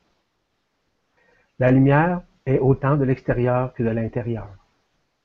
Le taux vibratoire se fait à partir du moment où on est suffisamment bien avec soi-même, qu'on s'aime, qu'on s'accepte, qu'on s'accueille, qu'on aime son prochain comme soi-même. Le taux vibratoire ne peut être discursif, ne peut être dans une tergiversation, par exemple. Il ne peut tergiverser d'aucune façon. Le taux vibratoire ne peut pas augmenter en fonction de l'ego, de la personnalité ou du mental. Le taux vibratoire est libre. Et est libre d'expression dans l'expansion, c'est-à-dire dans l'exponentialité de la vibration de la lumière qui s'exprime à travers cette conscience. C'est la conscience qui augmente son taux vibratoire parce que la conscience est vibration. Cette vibration est éternelle. Cette vibration elle est, elle gradue évidemment, mais elle est éternelle. Elle est dans son éternité. Et cette conscience est dans votre être. Cette conscience est multidimensionnelle. Cette conscience est à partir du moment où on reconnaît notre ADN quantique. On reconnaît que nous effectuons quotidiennement des sauts quantiques grâce à l'arrivée, à l'arrimage de certaines lumières, de certains rayons qui viennent nous adouber de leur douceur, de leur amour. Le taux vibratoire se fait dans un lâcher-prise, dans l'abandon, dans le fait d'être soi-même, en tout temps, en tout lieu, en toutes circonstances et devant quiconque. Le taux vibratoire est l'omniprésence, l'omnipotence, l'omniscience et aussi l'omniluminescence. C'est ce que nous sommes de toute éternité d'ailleurs. Il est parfois difficile de reconnaître ce qui nous sommes, parce que nous nous basons encore sur ce que nous sommes à l'intérieur de nous. Et si, nous reconnaissons ce que nous sommes, le taux vibratoire devient stagnatif. Il est important de réaliser que tout se passe à l'intérieur de nous, malgré que tout se passe aussi dans une certaine mesure à l'extérieur, dépendant toujours de notre façon d'agir ou de réagir aux situations dans un lâcher-prise, en s'abandonnant, en accueillant la lumière. La lumière, lorsqu'elle passe, elle ne vous pose pas de questions. Elle répond à vos questions. Elle répond dans l'intrinsèque en dedans de vous, dans votre intase ainsi que dans votre extase intérieure. Elle ne peut se manifester autrement que cela. La lumière est une, tout comme vous êtes un. Le taux vibratoire augmente au fur et à mesure que vous en prenez conscience de ce qui vous êtes. Voilà, Jérémy. Merci pour la réponse. Alors, on va passer à la question suivante. On a Angèle donc, qui nous demande comment être heureux ou dans la joie quand on nous dit que notre monde est irréel que nos projections sont des illusions, donc euh, que tout ce qu'on fait ou dit est inutile puisque ça n'existe pas? Comment vite sortir de là, de ce piège et retourner à Dieu? Bonjour Angèle. Bonsoir. Merci beaucoup pour votre question. Vous savez, ça fait partie un peu de la même question qui m'a été posée euh, tout à l'heure vis-à-vis de l'augmentation du taux vibratoire. Plus vous augmentez votre taux vibratoire, plus la joie, le samadhi s'installe à l'intérieur de nous. Plus cette joie est la manifestation même de ce qui nous sommes à l'intérieur. Si nous sommes dans la tristesse, si nous sommes dans la peur, si nous sommes dans l'insécurité, si nous sommes dans une forme de, de détresse soit, il est très difficile de garder cette joie intérieure, malgré ce que nous connaissons. Je le répète, ce que nous connaissons est éphémère. Ce que nous apprenons est éphémère. C'est ce que nous sommes à l'intérieur de nous qui est important. Est-ce que l'exercice de lâcher prise, d'un abandon à la lumière, nous permet d'arriver à cette joie? Certes que oui. Dépendant toujours du lâcher prise que nous faisons. Lâcher la prise. Débrancher l'ancien pour renouer au moment présent. Cela fait en sorte que le taux vibratoire augmente sa fréquence augmente sa vibration afin de renouer graduellement avec l'être-té, avec son feu intérieur, avec le feu sacré dans notre poitrine. Ce feu d'amour, ce feu d'unification, ce feu du retour à la source. Et lorsqu'on a compris cela, c'est là que graduellement la joie, ce petit bonheur, non pas d'occasion, mais ce bonheur éternel s'installe graduellement s'émancipe, se réalise, se manifeste d'une façon concomitante avec l'ouverture de notre cœur. Et lorsque notre cœur est allumé, c'est à ce moment-là que la manifestation se fait. Le cœur s'allume par ce feu, par votre feu, par notre feu, par l'union que nous avons avec cette source, avec l'absolu. C'est encore une question d'abandon. Je comprends très très bien, très très bien ce que vous vivez. Mais c'est d'être capable, surtout, de tourner la page sur le passé de ne pas projeter l'avenir. C'est surtout dans ces petits moments de bonheur, dans ces petits moments de joie que nous vivons avec notre famille, avec nous-mêmes, avec nos enfants, avec cet instant, avec cette, expansion de la conscience, qu'on réalise que nous sommes. Les changements se font, se manifestent, grandissent en nous. Faut en sorte qu'on élimine graduellement ce passé parce qu'on a appris à tourner la page. Tourner la page. Chaque instant est une page. Chaque moment de notre vie. Que ce soit une joie, que ce soit une peine, une tristesse, une détresse. Tourner la page. Oui, c'est une phase difficile. Sur un plan psychologique, sur un plan psychique, sur un plan mental.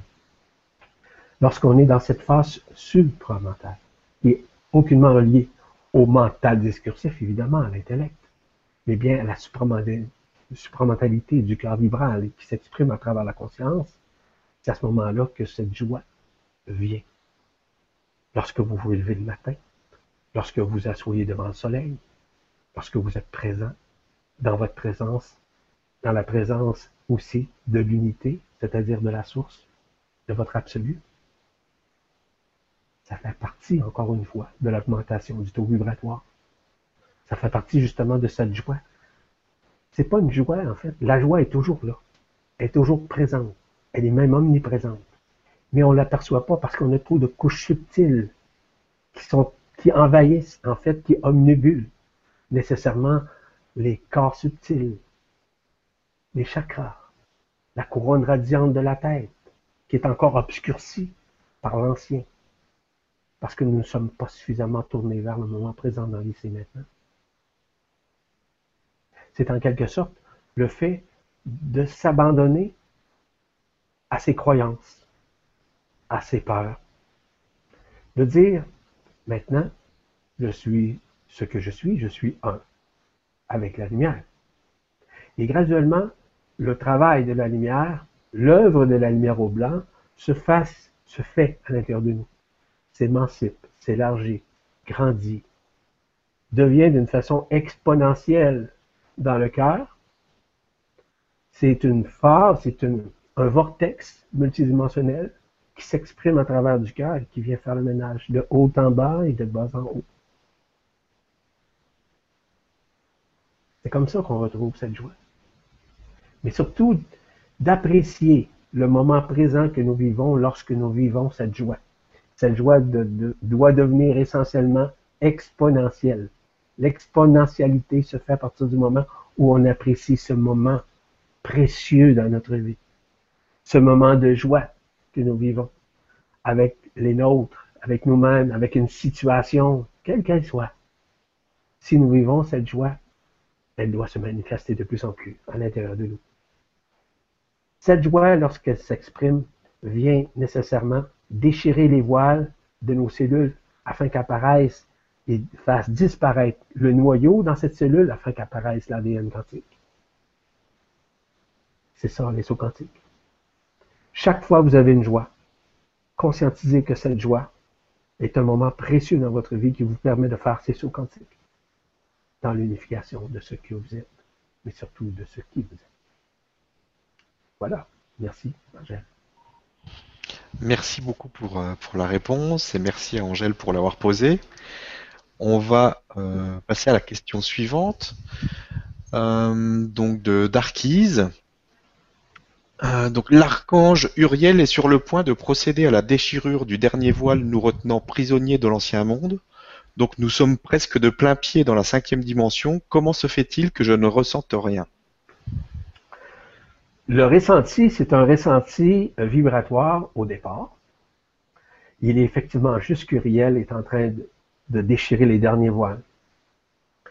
Les voiles qui sont à déchirer encore, dont certaines couches présentes, sont reliées à la stratosphère, à l'héliosphère et la héliosphère. Tout ça est en train de se manifester en ce moment même. Cette dernière déchirure va permettre justement de franchir cette frange d'interférence qui nous sépare du monde de la lumière, dans un. C'est certain que pour le moment, en cet instant même, peut-être que vous ne ressentez rien. Mais si vous vous couchez le soir et que vous vous centrez dans votre cœur, dans l'épicentre de votre cœur, demandez à votre, à votre ange gardien, à votre guide, à vos liens interstellaires de vous accompagner. Ils vont vous aider graduellement à plus que ressentir ça. Ils vont vous amener à le vibrer. Cette vibration est vraiment au-delà de la forme dans laquelle nous vivons, dans cette densité, dans cette grande illusion. Laissez effuser la lumière en vous lorsque vous allez faire votre demande. Ne résistez pas et surtout, n'ayez aucune attente. Cette attente, justement, fait en sorte de résister, de repousser cet arrimage qui se fait à l'intérieur de vous. Donc, ne soyez pas dans l'attente à partir du moment où vous allez effectuer votre demande. Soyez présente et accueillez. Père, je remets mon esprit entre tes mains. Père, que ta volonté soit faite et non la mienne. La mienne, c'est quoi? La mienne, c'est la volonté de l'ego, de la personnalité, du mental. La volonté divine, c'est celle de votre cœur, celle qui est à l'intérieur, dans l'épicentre de votre cœur. Et c'est de cette façon que graduellement, au lieu de ressentir, vous allez peut-être le ressentir, il n'y a rien de, pas correct là-dedans. Surtout d'apprendre à vibrer. Que le feu du cœur va s'émanciper, va s'agrandir, va augmenter. Vous savez, c'est une espèce de jauge. Cette jauge-là doit être augmentée. Vous savez une chose, que l'intelligence de la lumière, c'est vraiment intelligent. Il fonctionne de manière au taux vibratoire de chacun d'entre nous. Et à partir de ce moment-là, ils sont en mesure de jauger, non pas de juger la personne, mais de jauger le taux vibratoire de la personne et ce qu'elle est capable d'accueillir, d'accepter dans sa vibration pour pouvoir vivre cette lumière, pour pouvoir la vibrer dans toute son intensité. Et lorsqu'on a compris ça, c'est là qu'on apprend à lâcher prise. On s'abandonne, on n'a plus d'attente, on vit le moment présent. On se couche le soir, la tête pas remplie d'idées ou remplie de la journée. On a fait le ménage. Puis on demande, à partir du cœur, de l'aide cet accompagnement. L'accompagnement est éternel, il a toujours été. Mais maintenant, c'est que cet accompagnement se manifeste là, d'une façon consciente. Il n'y a pas d'hasard si vous demandez cette question. Certes que cette question va vous aider peut-être à propulser votre conscience vers l'au-delà, vers la manifestation même de votre être-té, afin de renouer avec cet être-té renouer avec ce feu christique qui est dans votre cœur, qui transperce votre cœur, qui émancipe votre conscience, qui la ramène à l'un, à l'unicité, à la réalité multidimensionnelle de qui vous êtes à l'intérieur de vous. Et qui augmente votre vibratoire. Cette joie, on ne peut pas la vivre si on se base sur ce que nous entendons, sur ce que nous vivons, que ce soit par des manchettes, par des histoires, ou encore on se relie au passé, ou à une nostalgie quelconque. Nous pouvons avoir de bons souvenirs, c'est important, et c'est plaisant aussi. Mais ces bons souvenirs-là sont imprégnés des gens dans notre cœur, tout comme nous avons encore des gens dans notre cœur, dans ce hymen du cœur, dans notre être. À ce moment-là, cette joie-là s'émancipe, s'agrandit, devient de plus en plus puissante. Pense ça, de changer le taux vibratoire. Et l'augmentation du taux vibratoire ramène à l'essence de soi, à l'être-té, Merci beaucoup pour votre question. Merci beaucoup à toi, Yvan, pour la réponse. Donc, on va passer à la question suivante. Une question de Euh, Tad Alec.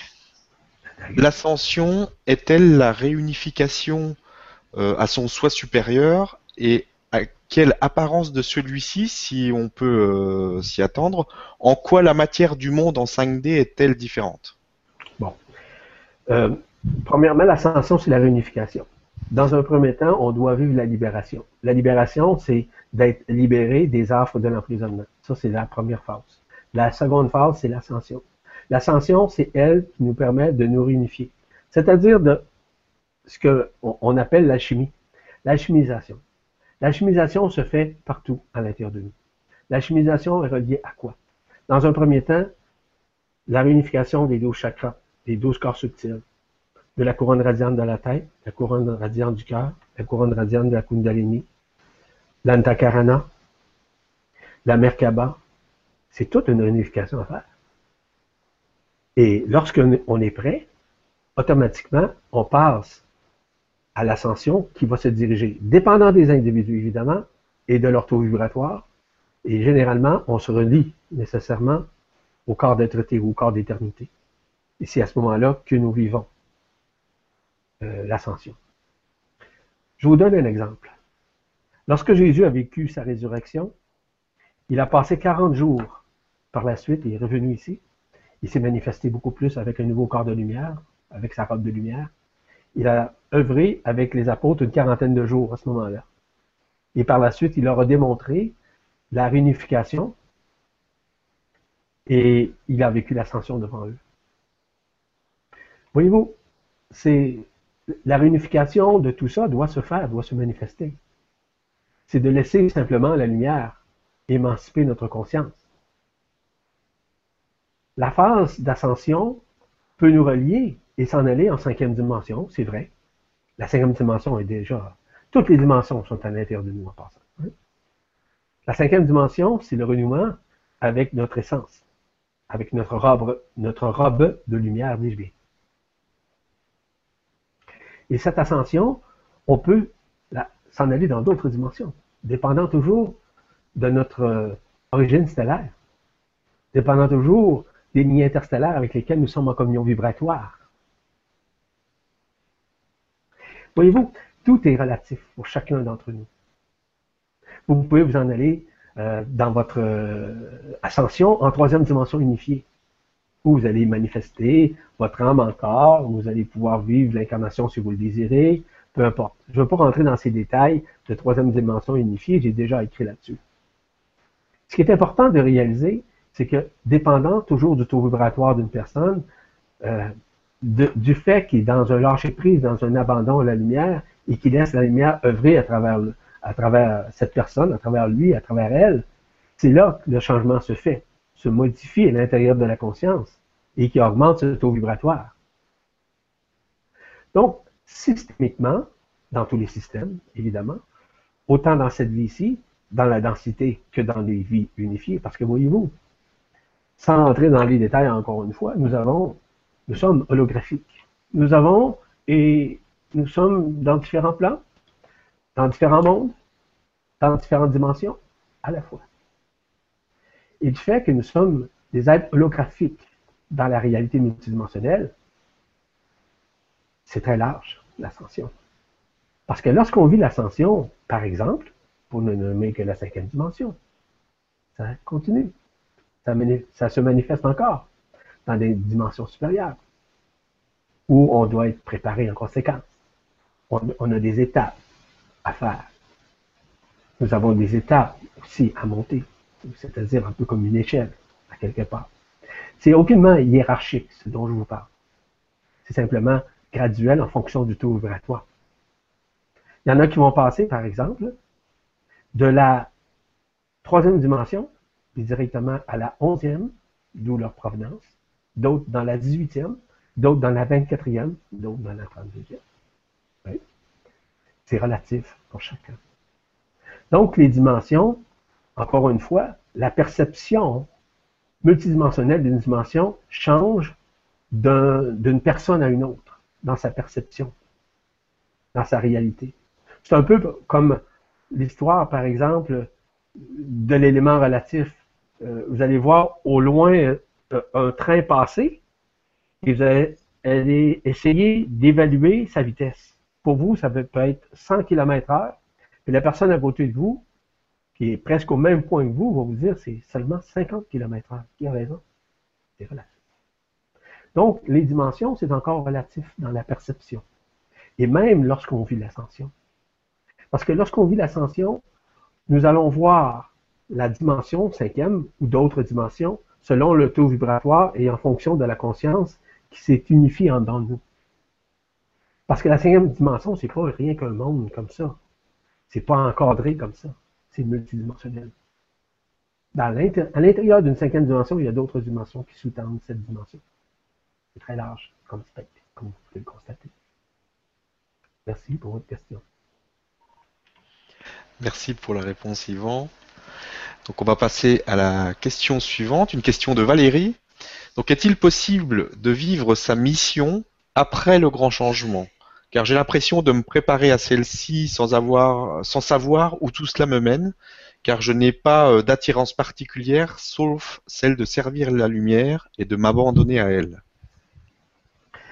C'est déjà extraordinaire que vous ayez cette réflexion et surtout cette pensée multidimensionnelle en vous. Vous savez, parfois on peut se donner une mission. Il hein. faut faire attention à cet aspect-là. Parfois, on a l'impression que c'est ça que nous avons à faire. Mais parfois, l'impression provient d'où? J'ai bien dit parfois. Elle provient-tu d'un ressentiment? Elle provient-tu d'une intuition? Est-ce qu'elle provient d'une vibration? le terme mission est relatif pour chacun. Ce que vous avez demandé de faire lors de votre nouvelle incarnation, parce qu'avant ça, vous aviez d'autres incarnations, c'est surtout et surtout de renouer avec votre propre, votre propre lumière de juillet. Renouer avec sa propre lumière, ça fait partie justement de la plus grande des missions que nous avons à faire. Ça, c'est fondamental si nous avons à aider, à procurer de l'aide, à ouvrir les consciences, à émaner une énergie, à rayonner, à répondre à des questions, à devenir un instructeur de la lumière, à œuvrer au service de la lumière parce que vous êtes une semence d'étoiles, parce que vous êtes une artisane de la lumière. Tant mieux. C'est merveilleux. Si vous le vibrez dans votre cœur, on va vous amener tout ça. On, là, exclut la personne qui parle, vos, vos, vos lignes interstellaires, votre être, vos accompagnateurs, anges, guides, peu importe, vos éléments holographiques dans d'autres dimensions vont vous ramener à le faire. On va vous ouvrir les portes quand le moment sera venu. Et si c'est le cas, tant mieux. C'est ça en partie aussi, savoir-être. C'est de lâcher prise. Ce que vous avez à faire ou pas faire. Vous allez voir, des chemins vont s'ouvrir. Lorsqu'on parle, je suis la voie, la vérité et la vie. La voie, c'est votre propre cheminement. La vérité, c'est votre propre vérité. La vie, c'est votre propre vie. Tout se passe intimement à l'intérieur de votre cœur, qui s'émancipe, qui s'agrandit, qui rayonne de plus en plus dont le feu augmente son taux vibratoire de plus en plus, afin de brûler, de consumer les offres de l'emprisonnement dans lesquelles nous avons tous été piégés, comme vous le savez. Tout ça est concomitant avec votre conscience. Encore une fois, je reviens à se lâcher la prise, débrancher l'ancien. S'abandonner au moment présent, dans l'ici maintenant. D'être capable de rester tranquille d'être capable de rester dans ce que j'appelle ce moment présent, dans ce silence intérieur, de garder son cœur ouvert en tout moment, en toutes circonstances, pour pouvoir accueillir cette lumière qui s'émancipe de plus en plus. C'est un, peu comme on disait tout à l'heure, lorsque Uriel va venir nécessairement nous aider à déchirer le voile de cette dernière frange qui nous empêche de voir la lumière. C'est de l'accueillir. À savoir, c'est quand, on ne sait pas. Moi, je ne sais pas. Pour ceux qui le savent, je suis content pour eux autres. Je connais pas personne qui, qui le sait. Personne. Parce que ce n'est pas le temps. Le temps linéaire dans lequel nous sommes n'est certes pas celui du temps absolu auquel nous sommes vraiment inconscients de cette manifestation. Voilà. Merci beaucoup pour la réponse, Yvan. Donc on va passer à la question suivante, une question de Christine. Donc bonsoir à vous. Est-ce qu'on aura toujours besoin d'argent pour se loger, se nourrir, etc. dans la dimension de transition, c'est-à-dire la quatrième? Et combien de temps resterons-nous dans cette dimension? Ah bon. C'est encore une question relative, très relative d'ailleurs.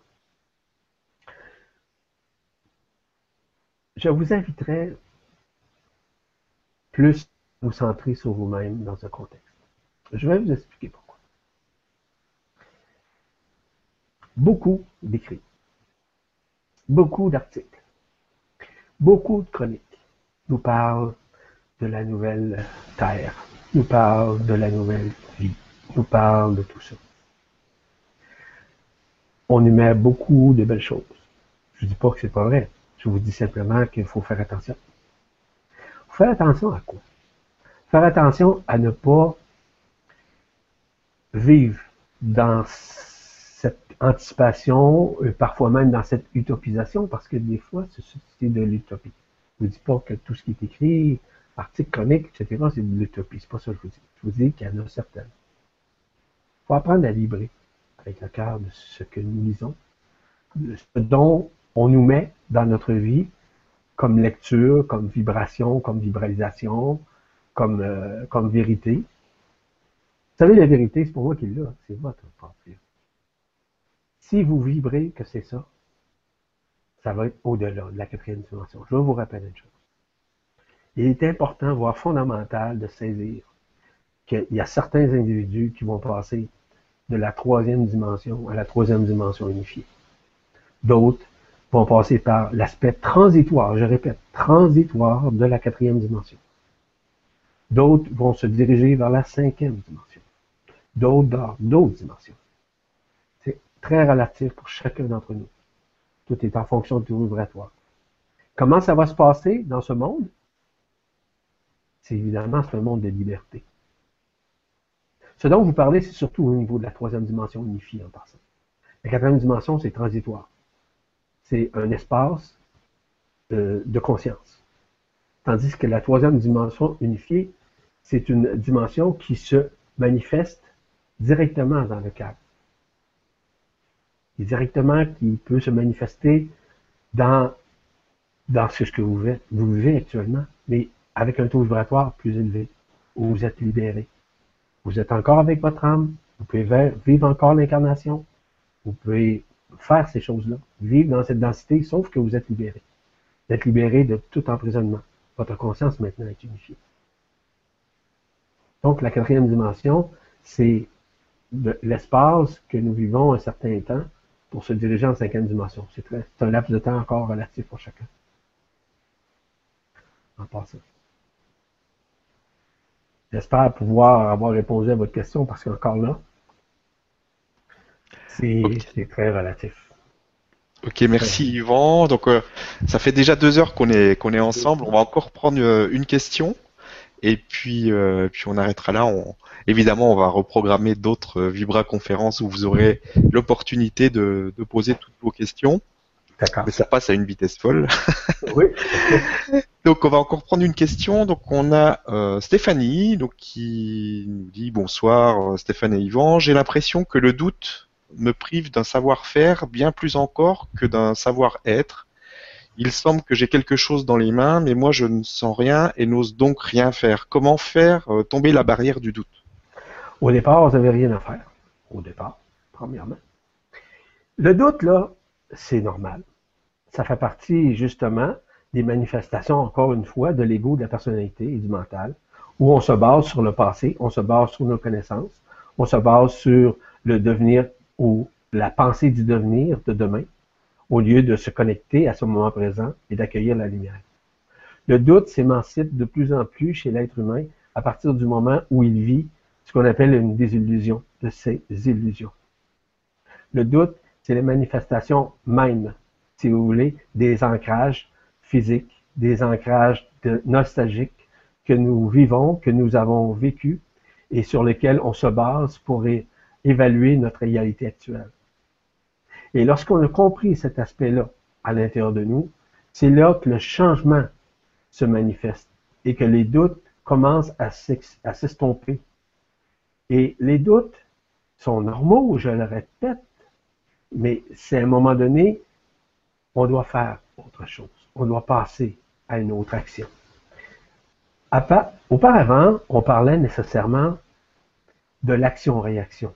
Aujourd'hui, nous sommes dans l'énergie de l'action de grâce. Tout ce que nous avons comme action, c'est fait partie de la lumière de la grâce. Cette lumière de la grâce nous permet justement graduellement de dissoudre ce doute ou ces doutes. Parce qu'on dit, est-ce que j'ai le contrôle dans la vie? Je vous dis tout de suite, il n'y a pas personne de contrôle ici. Pas du tout. Si on dit que c'est l'intelligence de, la lumière qui est chargée de nous aider à vivre cette effusion de la lumière, à vivre cet adoubement de la lumière, c'est merveilleux. C'est extraordinaire. Déjà là, on est dans le lâcher. Et graduellement, je vous le répète, les doutes sont reliés à quoi? À la génétique, à la transgénéralité, hein? au phénomène euh, du fait que vous avez hérité de vos parents, de vos grands-parents, euh, tous ces doutes aussi, en partie. Le fait que vous ne vous reconnaissiez pas sur un plan multidimensionnel. On n'a pas douter de nous-mêmes dans le sens intrinsèque, de nous-mêmes dans le sens être-té. On peut douter, par exemple, de nos agissements sur un plan égoïque, sur le plan mental ou sur le plan fusionnel.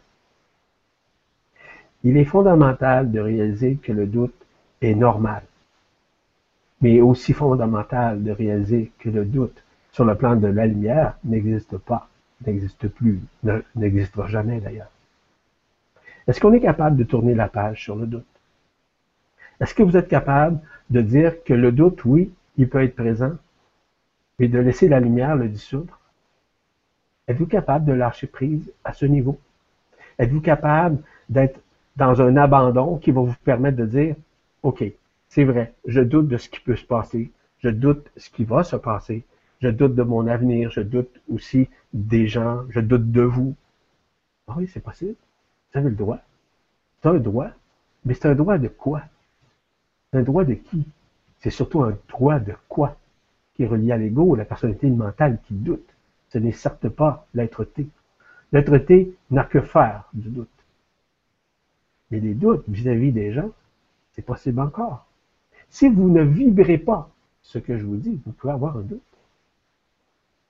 J'essaie au meilleur de ce que je suis, par exemple, à exprimer la lumière. Nous sommes tous la lumière. On est rendu ce qu'on est rendu. On n'est pas meilleur, on n'est pas supérieur à qui que ce soit, quoi que ce soit. On est simplement rendu ce qu'on est rendu. Si vous doutez de votre devenir,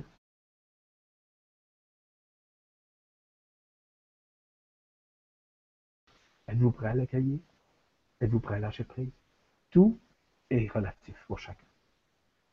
Je vous remercie pour votre question. En passant, Stéphane, si tu me permets. Oui.